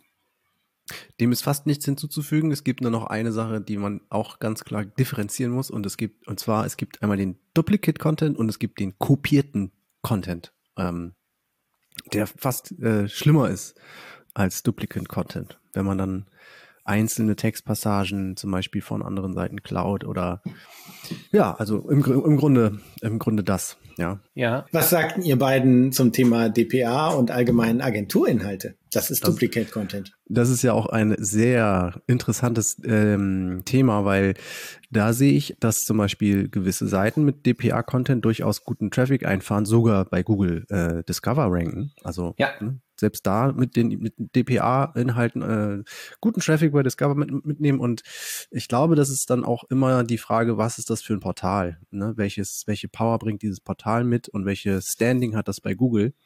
Ähm, wenn du einen guten Ruf hast und das äh, Portal und die Meldung passt auch gut zu deinem, ähm, passt halt gut zu deiner, genau, zu deinem Kern, äh, ex, zu deiner Kernexpertise, dann wird das sicherlich auch funktionieren. Das kann funktionieren, auf jeden Fall. Das sollte man also nicht verkennen. Aber ähm, das heißt aber nicht, dass jetzt der DPA-Inhalt und ach so, es gibt ja noch einen weiteren auch ähm, wichtigen Punkt. Die DPA-Inhalte sorgen ja letztendlich auch insgesamt für mehr Output, ähm, was auch ähm, traurigerweise immer positiv dann immer angerechnet wird. Also Publikationsrate. Ja, und, und das ist natürlich dann auch nochmal ein positiver Aspekt, den viele mitnehmen dann in dem Moment.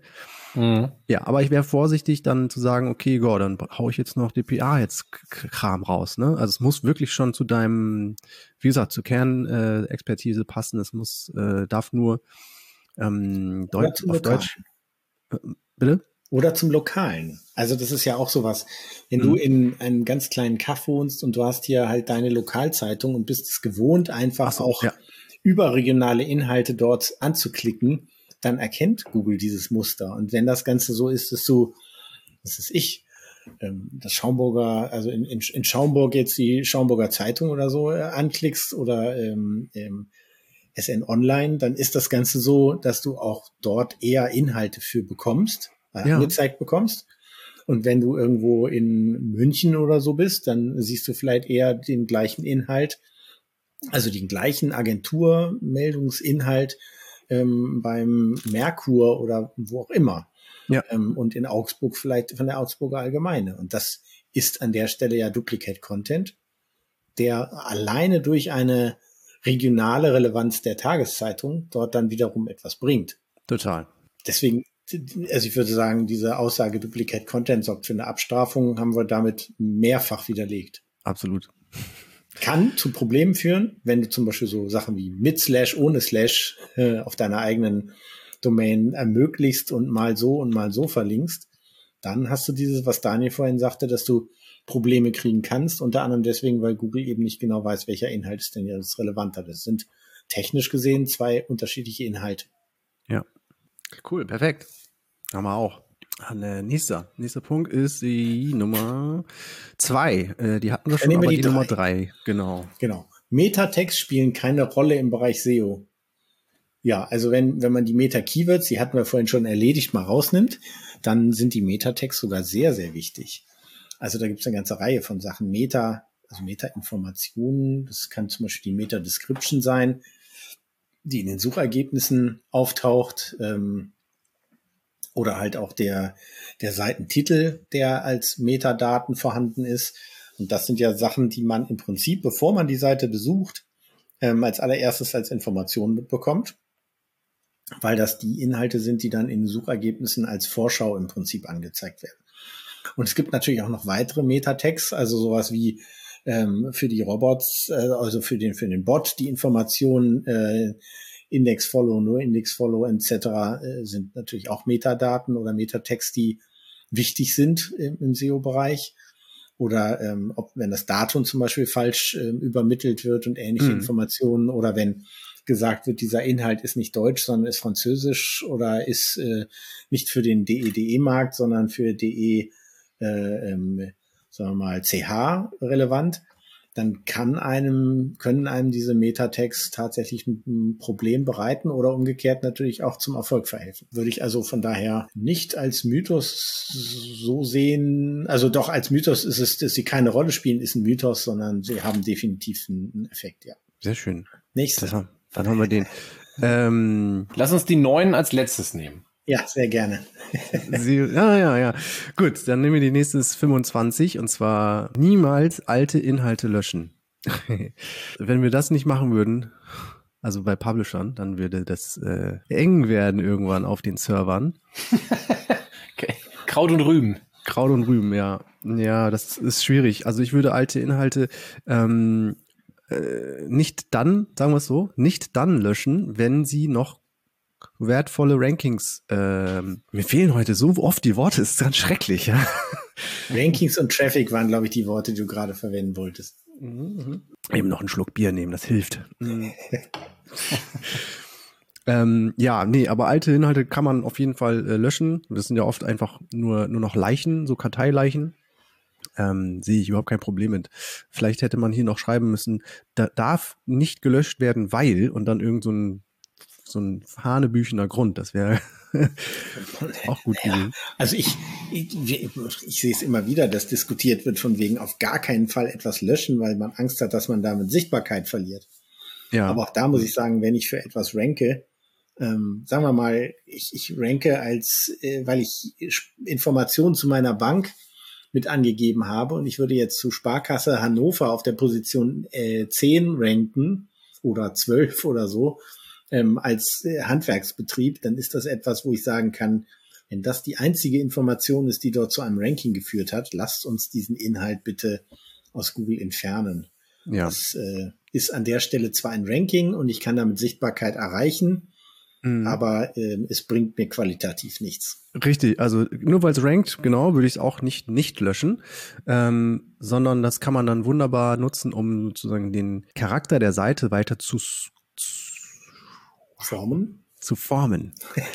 Ich habe immer die englischen Wörter im Kopf und versuche dann immer das zu übersetzen. Das ist halt manchmal nicht so einfach. Ähm, aber dafür gibt es auch zum Beispiel Link-Sculpting. Ne? Das ist ja so ein bisschen so ein schöner Begriff, ähm, der jetzt hier nicht ganz perfekt zutrifft, aber auch da, dass man das so ein bisschen ja, formt und vielleicht zu seinem zu der Expertise oder zu dem Thema oder zu dem Produkt oder was auch immer, worum es bei, worum es bei der Seite geht, dass man das dann ein bisschen besser oder ein bisschen granularer alles steuert. Und ähm, mhm. wenn man sagt, okay, vielleicht haben wir uns auch verändert oder unsere Themen haben sich verändert, dass man dann sagt, okay, die Inhalte brauchen wir nicht mehr, weil das gehört gar nicht mehr zu unserem Themengebiet und deswegen wollen wir das auch nicht mehr, weil umso granul oder umso fokussierter man da auch ähm, die Rankings hat, desto besser.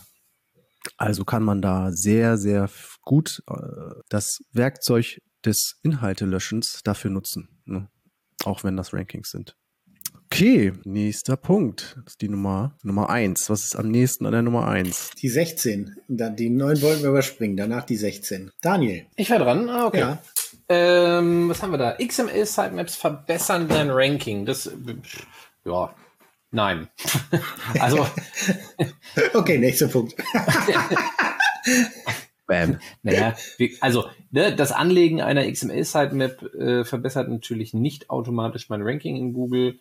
Äh, es gibt mir aber natürlich ein bisschen mehr ähm, Analysemöglichkeiten in der Search-Konsole an die Hand. Äh, ich sorge natürlich auch dafür, dass ähm, Google sämtliche meiner Seiten irgendwie, also dass ich sämtliche meine URLs bei Google irgendwie bekannt machen kann. Ne? Deswegen sende ich das ganze Ding da ja hin.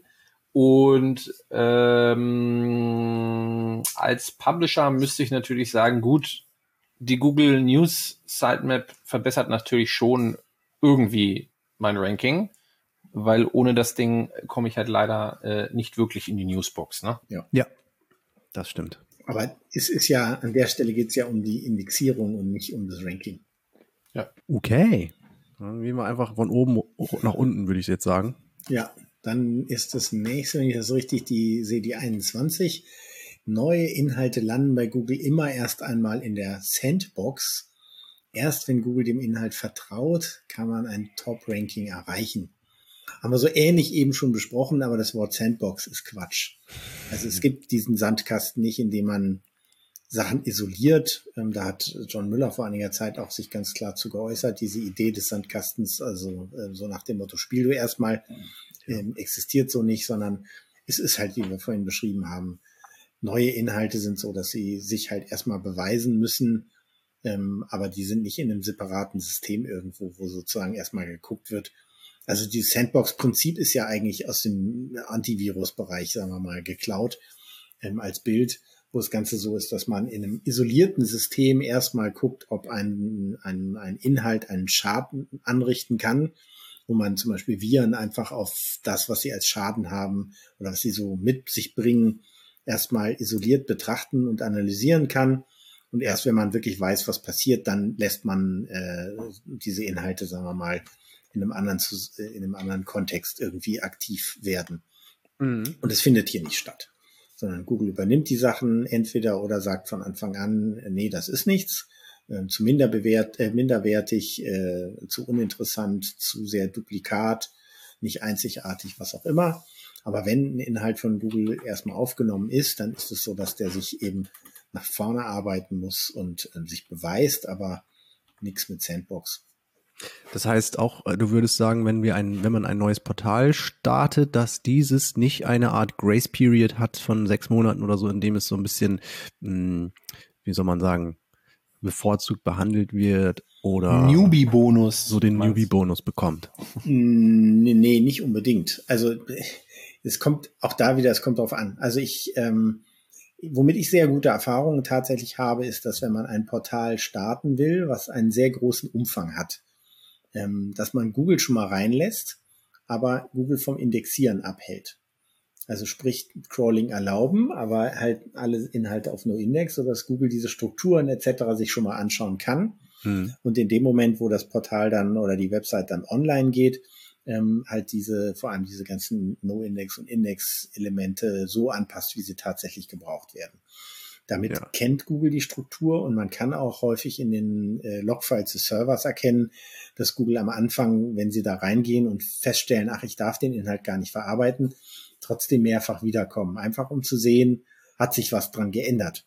Klar, wenn ich das Ding jetzt zwei Jahre lang irgendwie auf No-Index lasse, dann lässt das irgendwann nach. Aber mhm. gerade wenn es ein, ein, neues Angebot ist, dann sieht man schon, dass der Bot da so eine gewisse Hartnäckigkeit am Anfang hat. Mhm. Und mhm. dann passiert das, dass ich, wenn ich dann dieses von No-Index auf Index schalte, ich sehr schnell sehr große Anzahl von ähm, URLs in den Index reinkriegen kann.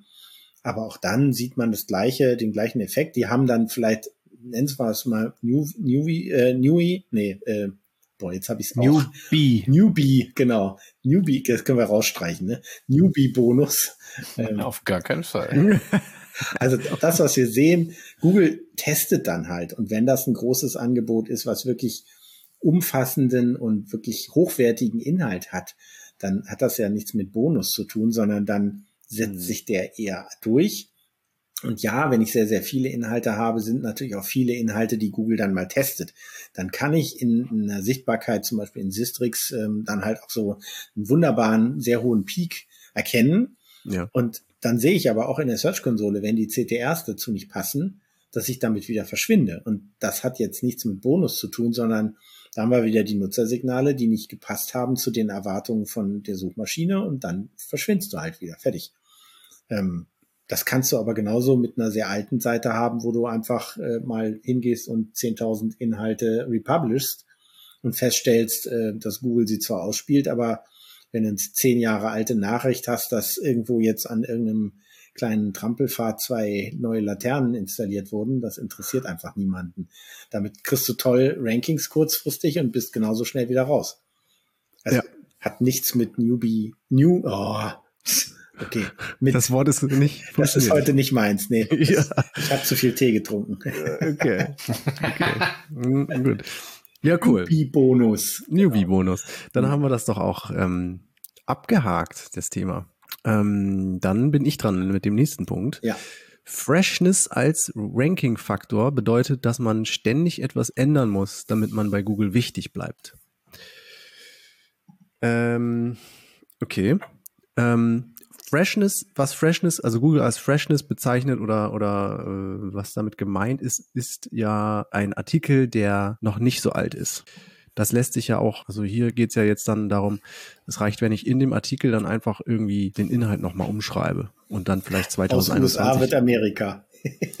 zum Beispiel. Oder halt aus dem Jahr 2020 wird dann 2021. Und schon ist das total fresh für Google. Das Problem dabei ist aber, Google weiß schon ganz genau eigentlich, wie alt so ein Artikel ist und ähm, lässt sich da in der Regel nicht so schnell verarschen. Und ähm, dementsprechend ist da, ist hier, glaube ich, die, wenn das damit gemeint ist, die, diese Praxis, dass man einfach äh, Artikel umschreibt und den auf aktuell macht, nur dann wirklich von, hat das irgendwie eine Bedeutung oder ist das über von Vorteil, wenn, wenn dem Artikel auch wirklich ein Mehrwert hinzugefügt wurde? Nur um nur ihn zu äh, aufzufrischen und einem einen neuen Anstrich zu geben, so nach dem Motto, der ist total, den habe ich gestern erst geschrieben, ist absolut vergebene Liebesmühe, weil, wie gesagt, äh, Google checkt schon ziemlich genau, dass dieser Artikel bei ihm schon mal gelandet ist. Ähm, wenn man jetzt einen neuen Artikel schreibt, äh, unter einer neuen URL mit einem neuen Publish Date und äh, alles, das ist natürlich was ganz anderes. Ähm, aber einfach nur ändern, das reicht nicht. Ja, vor allem auch da ist wieder die Frage, ne, was, also Evergreen-Inhalte, ähm, die muss man auch nicht immer aktuell halten, muss man sozusagen. Also sowas wie ähm, die fünf äh, klassischen äh, Krawattenknoten, was willst mhm. du dazu schreiben? Also, genau, solche Artikel leben ja sogar davon, dass sie alt sind. Ja. Ne? Wenn sie gut, gut äh, Signale gesammelt haben in den letzten Jahren, warum sollte man dann jetzt irgendwas ändern oder neue URL nehmen oder so? Ja. ja. Und da kann man ganz klar sagen, diese Aussage, man muss ständig etwas ändern, ist Quatsch. Absolut. Ja. Aber wenn ich oh, da kurz ist er noch, wieder. Ja, Entschuldigung. Hau raus. Also, ihr habt ja gelesen, man muss ständig etwas ändern, damit man bei Google wichtig bleibt. Nein, aber äh, wenn ich so, ich weiß nicht, wer von euch äh, früher vielleicht auch schon mal so einen äh, privaten Blog hatte oder einen SEO-Blog oder einen Mark oder was auch immer für ein Blog. Irgendwann kommt dann ja die Zeit, wo man halt irgendwie keinen Bock aufs Schreiben hat und dann lässt man das Ding liegen, ne? Mhm. Und dann fängst du halt ein Jahr später wieder an und dann ist es auf jeden Fall so, dass du äh, von Google quasi schon äh, jetzt erstmal nicht als so mega fresh angesehen wirst mhm. und du auch auf jeden Fall Probleme hast im Bereich äh, Sichtbarkeit, Traffic und so weiter und so oh, fort ja. und auch neue Artikel, die du schreibst, auch wenn du sehr, sehr bemüht bist, es dauert wirklich deutlich länger, bis die Dinger in den Index kommen. Ne? Also ja. Ja, ähm, das ist dann der, der, dem Umstand zu schulden, dass Google merkt, die Seite, da ist ja überhaupt kein Leben dahinter. Ne? Ja, Genau, aber also deswegen, ich, ich finde es schon, also Freshness im Sinne von regelmäßig etwas äh, auf seiner Seite zu publizieren mhm. oder zumindest, äh, dass irgendwas passiert auf der Seite, finde ich schon, äh, ist schon relevant, ne? Ja. Je nach, je, je nach Seite natürlich, ne? Ja, das ist, glaube ich, einer der Punkte, die mit dem letzten oder vorletzten großen Update auch, war das das vorletzte? Dezember-Update oder sowas. Äh, da gab es auf jeden Fall irgendeine Verlautbarung. Ähm, auch okay. wegen einer, wegen einem Update in den ähm, Quality Rater Guidelines. Mhm. Und da heißt es halt auch, sinngemäß, äh, Google will, dass die Seite, dass hinter der Seite Leben steckt. So, dass da einfach was echte Menschen äh, hinterstecken, dass die, dass über die Seite gesprochen wird, dass da neue Inhalte kommen. Es geht dann gar mhm. nicht unbedingt jetzt darum, dass welche Inhalte oder so, sondern einfach nur, da passiert was und dass das auch ein Wahnsinn äh, Mehrwert hat. Ja. Das ist ja im Endeffekt auch logisch, ne? weil im Endeffekt, warum sollte Google jetzt eine Domain äh, gut ranken mit einem Artikel von, was weiß ich, keine Ahnung, drei, vier, fünf Jahren, wenn seit fünf Jahren nichts mehr auf der Domain passiert ist, ne? Ja. Da gibt es sicherlich welche, die sind da schon ein bisschen neuer und ein bisschen. Ja, ich meine, Edge, Edge, Cases muss man sowieso immer außen vor lassen. Ja. Ne, das, äh, was weiß ich, wenn es irgendwie jahrelang kein, äh, kein Hochwasser gab, ähm, sind Seiten zu Sandsäcken plötzlich doch wieder relevant, wenn das Ganze so ist, dass äh, plötzlich so, eine, so ein Fall eintritt. Aber das ist halt so ein Edge Case, den, den man einfach mal außen vor lassen muss bei sowas. Gut. Ich wollte es nur einwerfen. Ne? Ja, ist ja, ist ja auch richtig. Alles, alles korrekt. Genau. Gut. Vorletzte Frage. Genau. Ähm, den können wir, glaube ich, auch tatsächlich relativ flott machen. Ne? Verändern sich beim Relaunch die URLs, muss man keine Umleitungen anlegen. Google findet über XML-Sitemaps und interne Verlinkungen die Inhalte von selbst. Ja, ist richtig. Google findet es mit Sicherheit von selbst. Nur die Rankings sind halt wahrscheinlich faktisch weg. Also kann man machen, ist dann aber scheiße. Ne? Ja. Klassik. Also du findet sie, aber du musst ja deinen Platz erst wieder neu erarbeiten. Genau, also tatsächlich Relaunch ohne Umleitungen äh, absolut absoluter Mist. So und äh, sollte man äh, habe ich gerade erst wieder gehabt bei einem äh, befreundeten Webseitenbetreiber. Programmieragentur hat den Relaunch gemacht, hat sich null um Umleitungen geschert, mhm. hat äh, ganz schlimm sogar gesagt, nein, kein Problem, Shopware macht das vollautomatisch. Oh äh, und ich meinte halt, Kinders, äh, ihr habt doch auch eine neue Warenwirtschaft. Woher kennt denn der alte Shop mit der alten Warenwirtschaft den neuen Shop mit der neuen Warenwirtschaft? Und also, ne, wo ist da die Verknüpfung? Und es ist exakt, es war Sterben mit Ansage. Also quasi Ding ist umgestellt, kurz den Screaming Frog drüber gejagt und oh, 4404 Fehler. Äh, dafür ganz viele neue URLs. Ja, wollte ich sagen, das, das erinnert mich äh, an einen äh, guten Freund, den ich mal längere Zeit beraten habe. Und da war das Ganze so, dass die von ihrem Zulieferer ähm, zweimal im Jahr tatsächlich das gesamte Programm, also das, das ähm, Angebotsprogramm einmal neu übermittelt bekommen haben und sich bei der Gelegenheit alle Angebotsnummern ähm, geändert haben. Und deswegen wurde zweimal im Jahr wirklich hm, alle Produ auf Produktebene alle URLs ähm, weggeschmissen und einmal wieder neu aufgebaut für die identischen Inhalte. Und ähm, da konnte man sehr schön sehen, der hat wirklich, das, das war ein super schönes Muster, was man in, in Sistrix sehen konnte.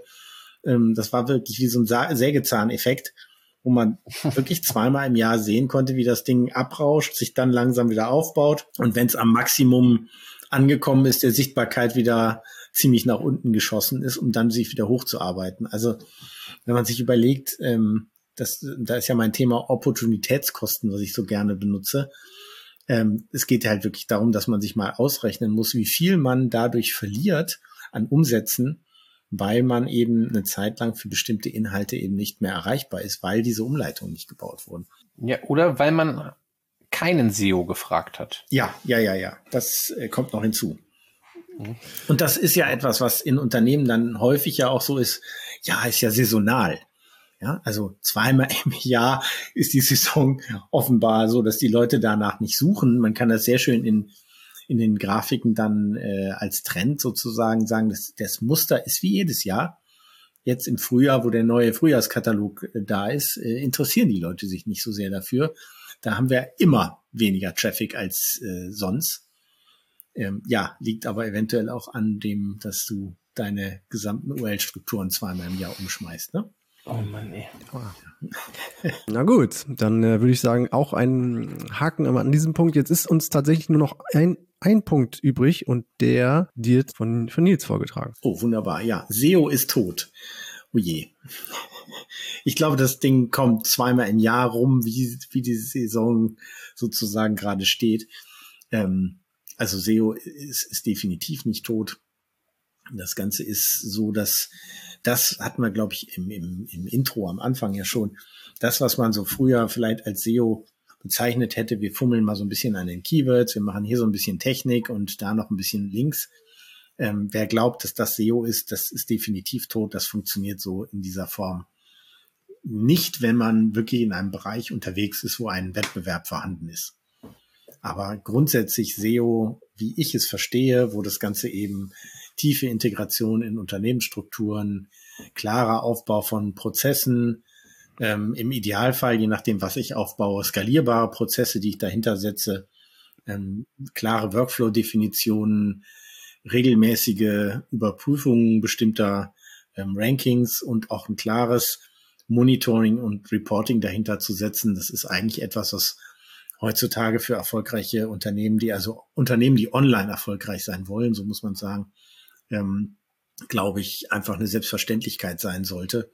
Und deswegen ist SEO aus meiner Perspektive nicht tot. Es hat sich nur ein wenig von dem verändert, wie hm, wir es vielleicht in der klassischen Definition irgendwann mal uns so vorgestellt haben.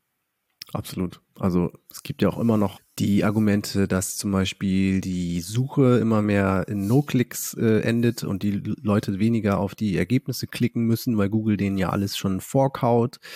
Trotzdem kriegen äh, insgesamt die Webseitenbetreiber immer noch einen, einen steigenden Anteil an Klicks auf ihre Seiten, einfach weil das Google-Universum oder die Nutzerschaft immer noch wächst und Leute auch immer Klick, also also es ist halt, es, die Klicks gehen nicht aus oder werden weniger, sondern es geht eher in die Richtung, dass weiter Nutzer hinzukommen, mehr gesucht wird, mehr geklickt wird und letztendlich muss man sich, glaube ich, keine Sorgen machen, dass SEO irgendwann stirbt, weil Google einem da die, äh, ja, die, die Inhalte da wegnimmt oder so oder vorwegnimmt. Aber auch da kann man natürlich sagen, äh, eine Snippet-Optimierung, also um wirklich das, was Google bei diesen No-Click-Searches hat, ähm, wenn man sich darum sinnvoll kümmert, kann man natürlich auch trotz eines äh, einer Position Zero ähm, trotzdem weiterhin Klicks kriegen. Wenn ich meinen Text so formuliere, dass alles, was der Nutzer wissen muss, bereits in den drei Sätzen steht, die bei Google angezeigt werden, ja. ähm, dann ist das Ganze äh, zum Teil auch Selbstverantwortung. Ähm, wobei man da natürlich auch sagen muss, dadurch, dass Google jetzt auch aus den Absätzen selber teilweise Sätze extrahiert, ist das nicht mehr ganz so einfach, wie es vielleicht am Anfang war. Mhm, mhm, ähm, aber man muss sich natürlich auch angucken, ähm, wofür bin ich dort relevant. Also wenn ich, ähm, sagen wir mal, äh, Schmuck verkaufe und ich ähm, habe ganz viel Traffic darüber gekriegt, wie ich die Geringgröße messen kann, dann ist das zwar etwas, was mir wehtut, wenn mir das plötzlich wegfällt, definitiv. Ja. Ähm, die Frage ist nur, ob alle Menschen, die ich vorher damit erreicht habe, ob die bei mir tatsächlich Schmuck kaufen wollten oder ob das Verhalten nicht eigentlich eher so ist, die Leute kommen auf meine Seiten, gucken einmal sich an, wie man das macht und verschwinden wieder. Ähm, also da geht's halt auch darum, wenn ich, wenn das mein einziger Wert ist, den ich dort anbiete, dann ähm, habe ich grundsätzlich was falsch gemacht. Denn ähm, SEO-Traffic ähm, ist an der Stelle ja kein Business-Ziel, sondern das ist ein SEO-Ziel erstmal. Und man muss sich an der Stelle überlegen, was mache ich mit dem Nutzer, wenn der auf der Seite erstmal ist. Und da kann man natürlich sagen, das interessiert mich als SEO nicht.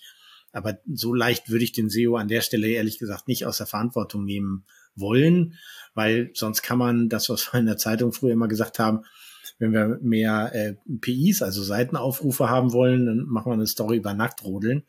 Und wenn wir mehr Nutzer auf die Seite kriegen wollen, dann verlosen wir iPads. Und das ist beides nicht hilfreich für ja. das weder für die, die Werbevermarktung noch für die Reichweitensteigerung, noch für das Image des Unternehmens, noch für sonst irgendwas. Damit kann man als SEO toll irgendwas beeinflussen. Aber das ist, äh, ist, man verfehlt damit sämtliche Business-Ziele und sonstige Ziele, die man haben könnte. Und deswegen geht es eben nicht darum, einfach zu sagen, hier, baller mal so viel über, über, ähm, über SEO an, an Traffic auf meine Seite, sondern man muss sich auch Gedanken machen, ähm, ist das nachhaltiger Traffic oder schadet der mir eventuell nur? Denn wenn mhm. ich einfach sage, äh, sowas wie Marktübersicht, äh, Preise für Brillen und auf der Seite steht dann nur, ähm, im Zweifelsfall fragen Sie nach Preisen bei Ihrem lokalen Brillenfachgeschäft, dann kann ich auch sagen, ja gut, äh, das ist Clickbaiting, wo ich aber am Ende nur unzufriedene Nutzer mit habe. Voll, ja. Mhm. Traffic kriege ich, aber mehr auch nicht. Absolut. Ja, sehr schön gesagt. Damit haben wir, glaube ich, den letzten Punkt auch brav bravourös äh, hinter uns gebracht. Oder hast du noch was noch anzumerken, Daniel? Ähm, nein, ihr habt das eigentlich schon schön zusammengefasst. Dein Bier ist alle. ja, seit 9.15 Uhr. Oh, oh, oh, da sitzt auf dem Trockenen der Arme. Ja, bin wütend. Die Laune ist im Keller. Ja, Seo ist tot. Können wir ja mal. So. Deus zu tot und du musst zur Tanke. Es war mir aber ein Vergnügen, bei euch dabei zu sein. Ich finde, Breaking SEO klingt gut, macht Spaß. Ja, das, ich fand auch äh, sehr, sehr erfrischend mit einem Gast auf jeden Fall und äh, fand auch, du hast eine, eine sehr schöne, ähm, ja, erstmal Abwechslung und auch einen guten Charakter hier reingebracht, ja, in die oder neue Dynamik. Fand ich sehr, sehr gut. Dankeschön. Ähm, damit wären wir auch schon am Ende dieser Folge. Wir haben jetzt noch eine, einen Punkt und zwar die Aussicht auf die nächste Folge. Daniel, gibt's da schon was? Haben wir, können wir ja, ich habe gehofft, dass du das einfach unter den Tisch fallen lässt, weil wir noch nicht gesprochen haben. dann, dann lassen wir das einfach. Ja. Dann lassen wir das offen. Es ist ein Mysterium. Lasst euch Eine Mythe. halt. Äh, ein Mutante. Mutant. Genau, Mutant. Moment. Ist das beim Gendern? Ist das ein Mutante oder? Ach, du Eine Mythis. ein Mutant innen. Ah, Genau, Mutant. Nee, ich dachte, wir machen das mit dem Y und, und dem S. Dieses so. äh, ah, ja, ich weiß jetzt, was Ärzte, du Arzt, Ärztis. Ich war noch bei dem bei dem Doppelpunkt, aber die Ärztis, das können wir auch machen. Ja, Mythis. Aber sind wir dann sind wir dann Suchmaschinen-Optimiris? Ein bisschen süß eigentlich, ja. Ja. Das, ich glaube, das zieht auch in der Disco dann, wenn die mal wieder aufmachen. Sowas wie, und was machst du? Ich bin Suchmaschinen-Optimiri. Ja, Nils, äh, von mir auch vielen Dank. Äh, schön, dass das geklappt hat. Äh, Freue mich immer sehr. Ge gerne wieder. Wir werden uns nochmal einen neuen Grund einfallen lassen, warum wir dich nochmal reinholen. Komme ich gerne drauf zurück. Das ist doch schön. Wenn wir irgendein Thema haben, wo wir sagen, boah, das ist so lange her, wir brauchen jemanden, der damals schon im Internet war. genau. Der, der, schon in den 90ern. Oh Gott. Wir sind alles alte Säcke hier.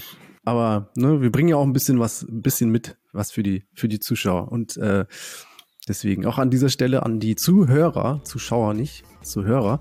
Vielen Dank fürs Zuhören, dass ihr dabei geblieben sind. Das ist ja auch eine etwas längere Folge gewesen oder ge geworden heute.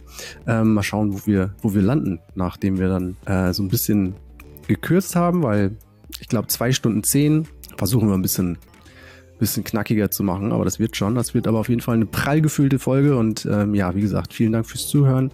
Schön, dass ihr dabei wart. Danke Daniel, danke Nils und ähm, ja, bis auf ganz bald. Danke Chris. Sehr gerne. Ja, danke euch beiden und danke für die Zuschauer für das Interesse an der Sendung. Schaltet wieder ein. Ciao. Ciao.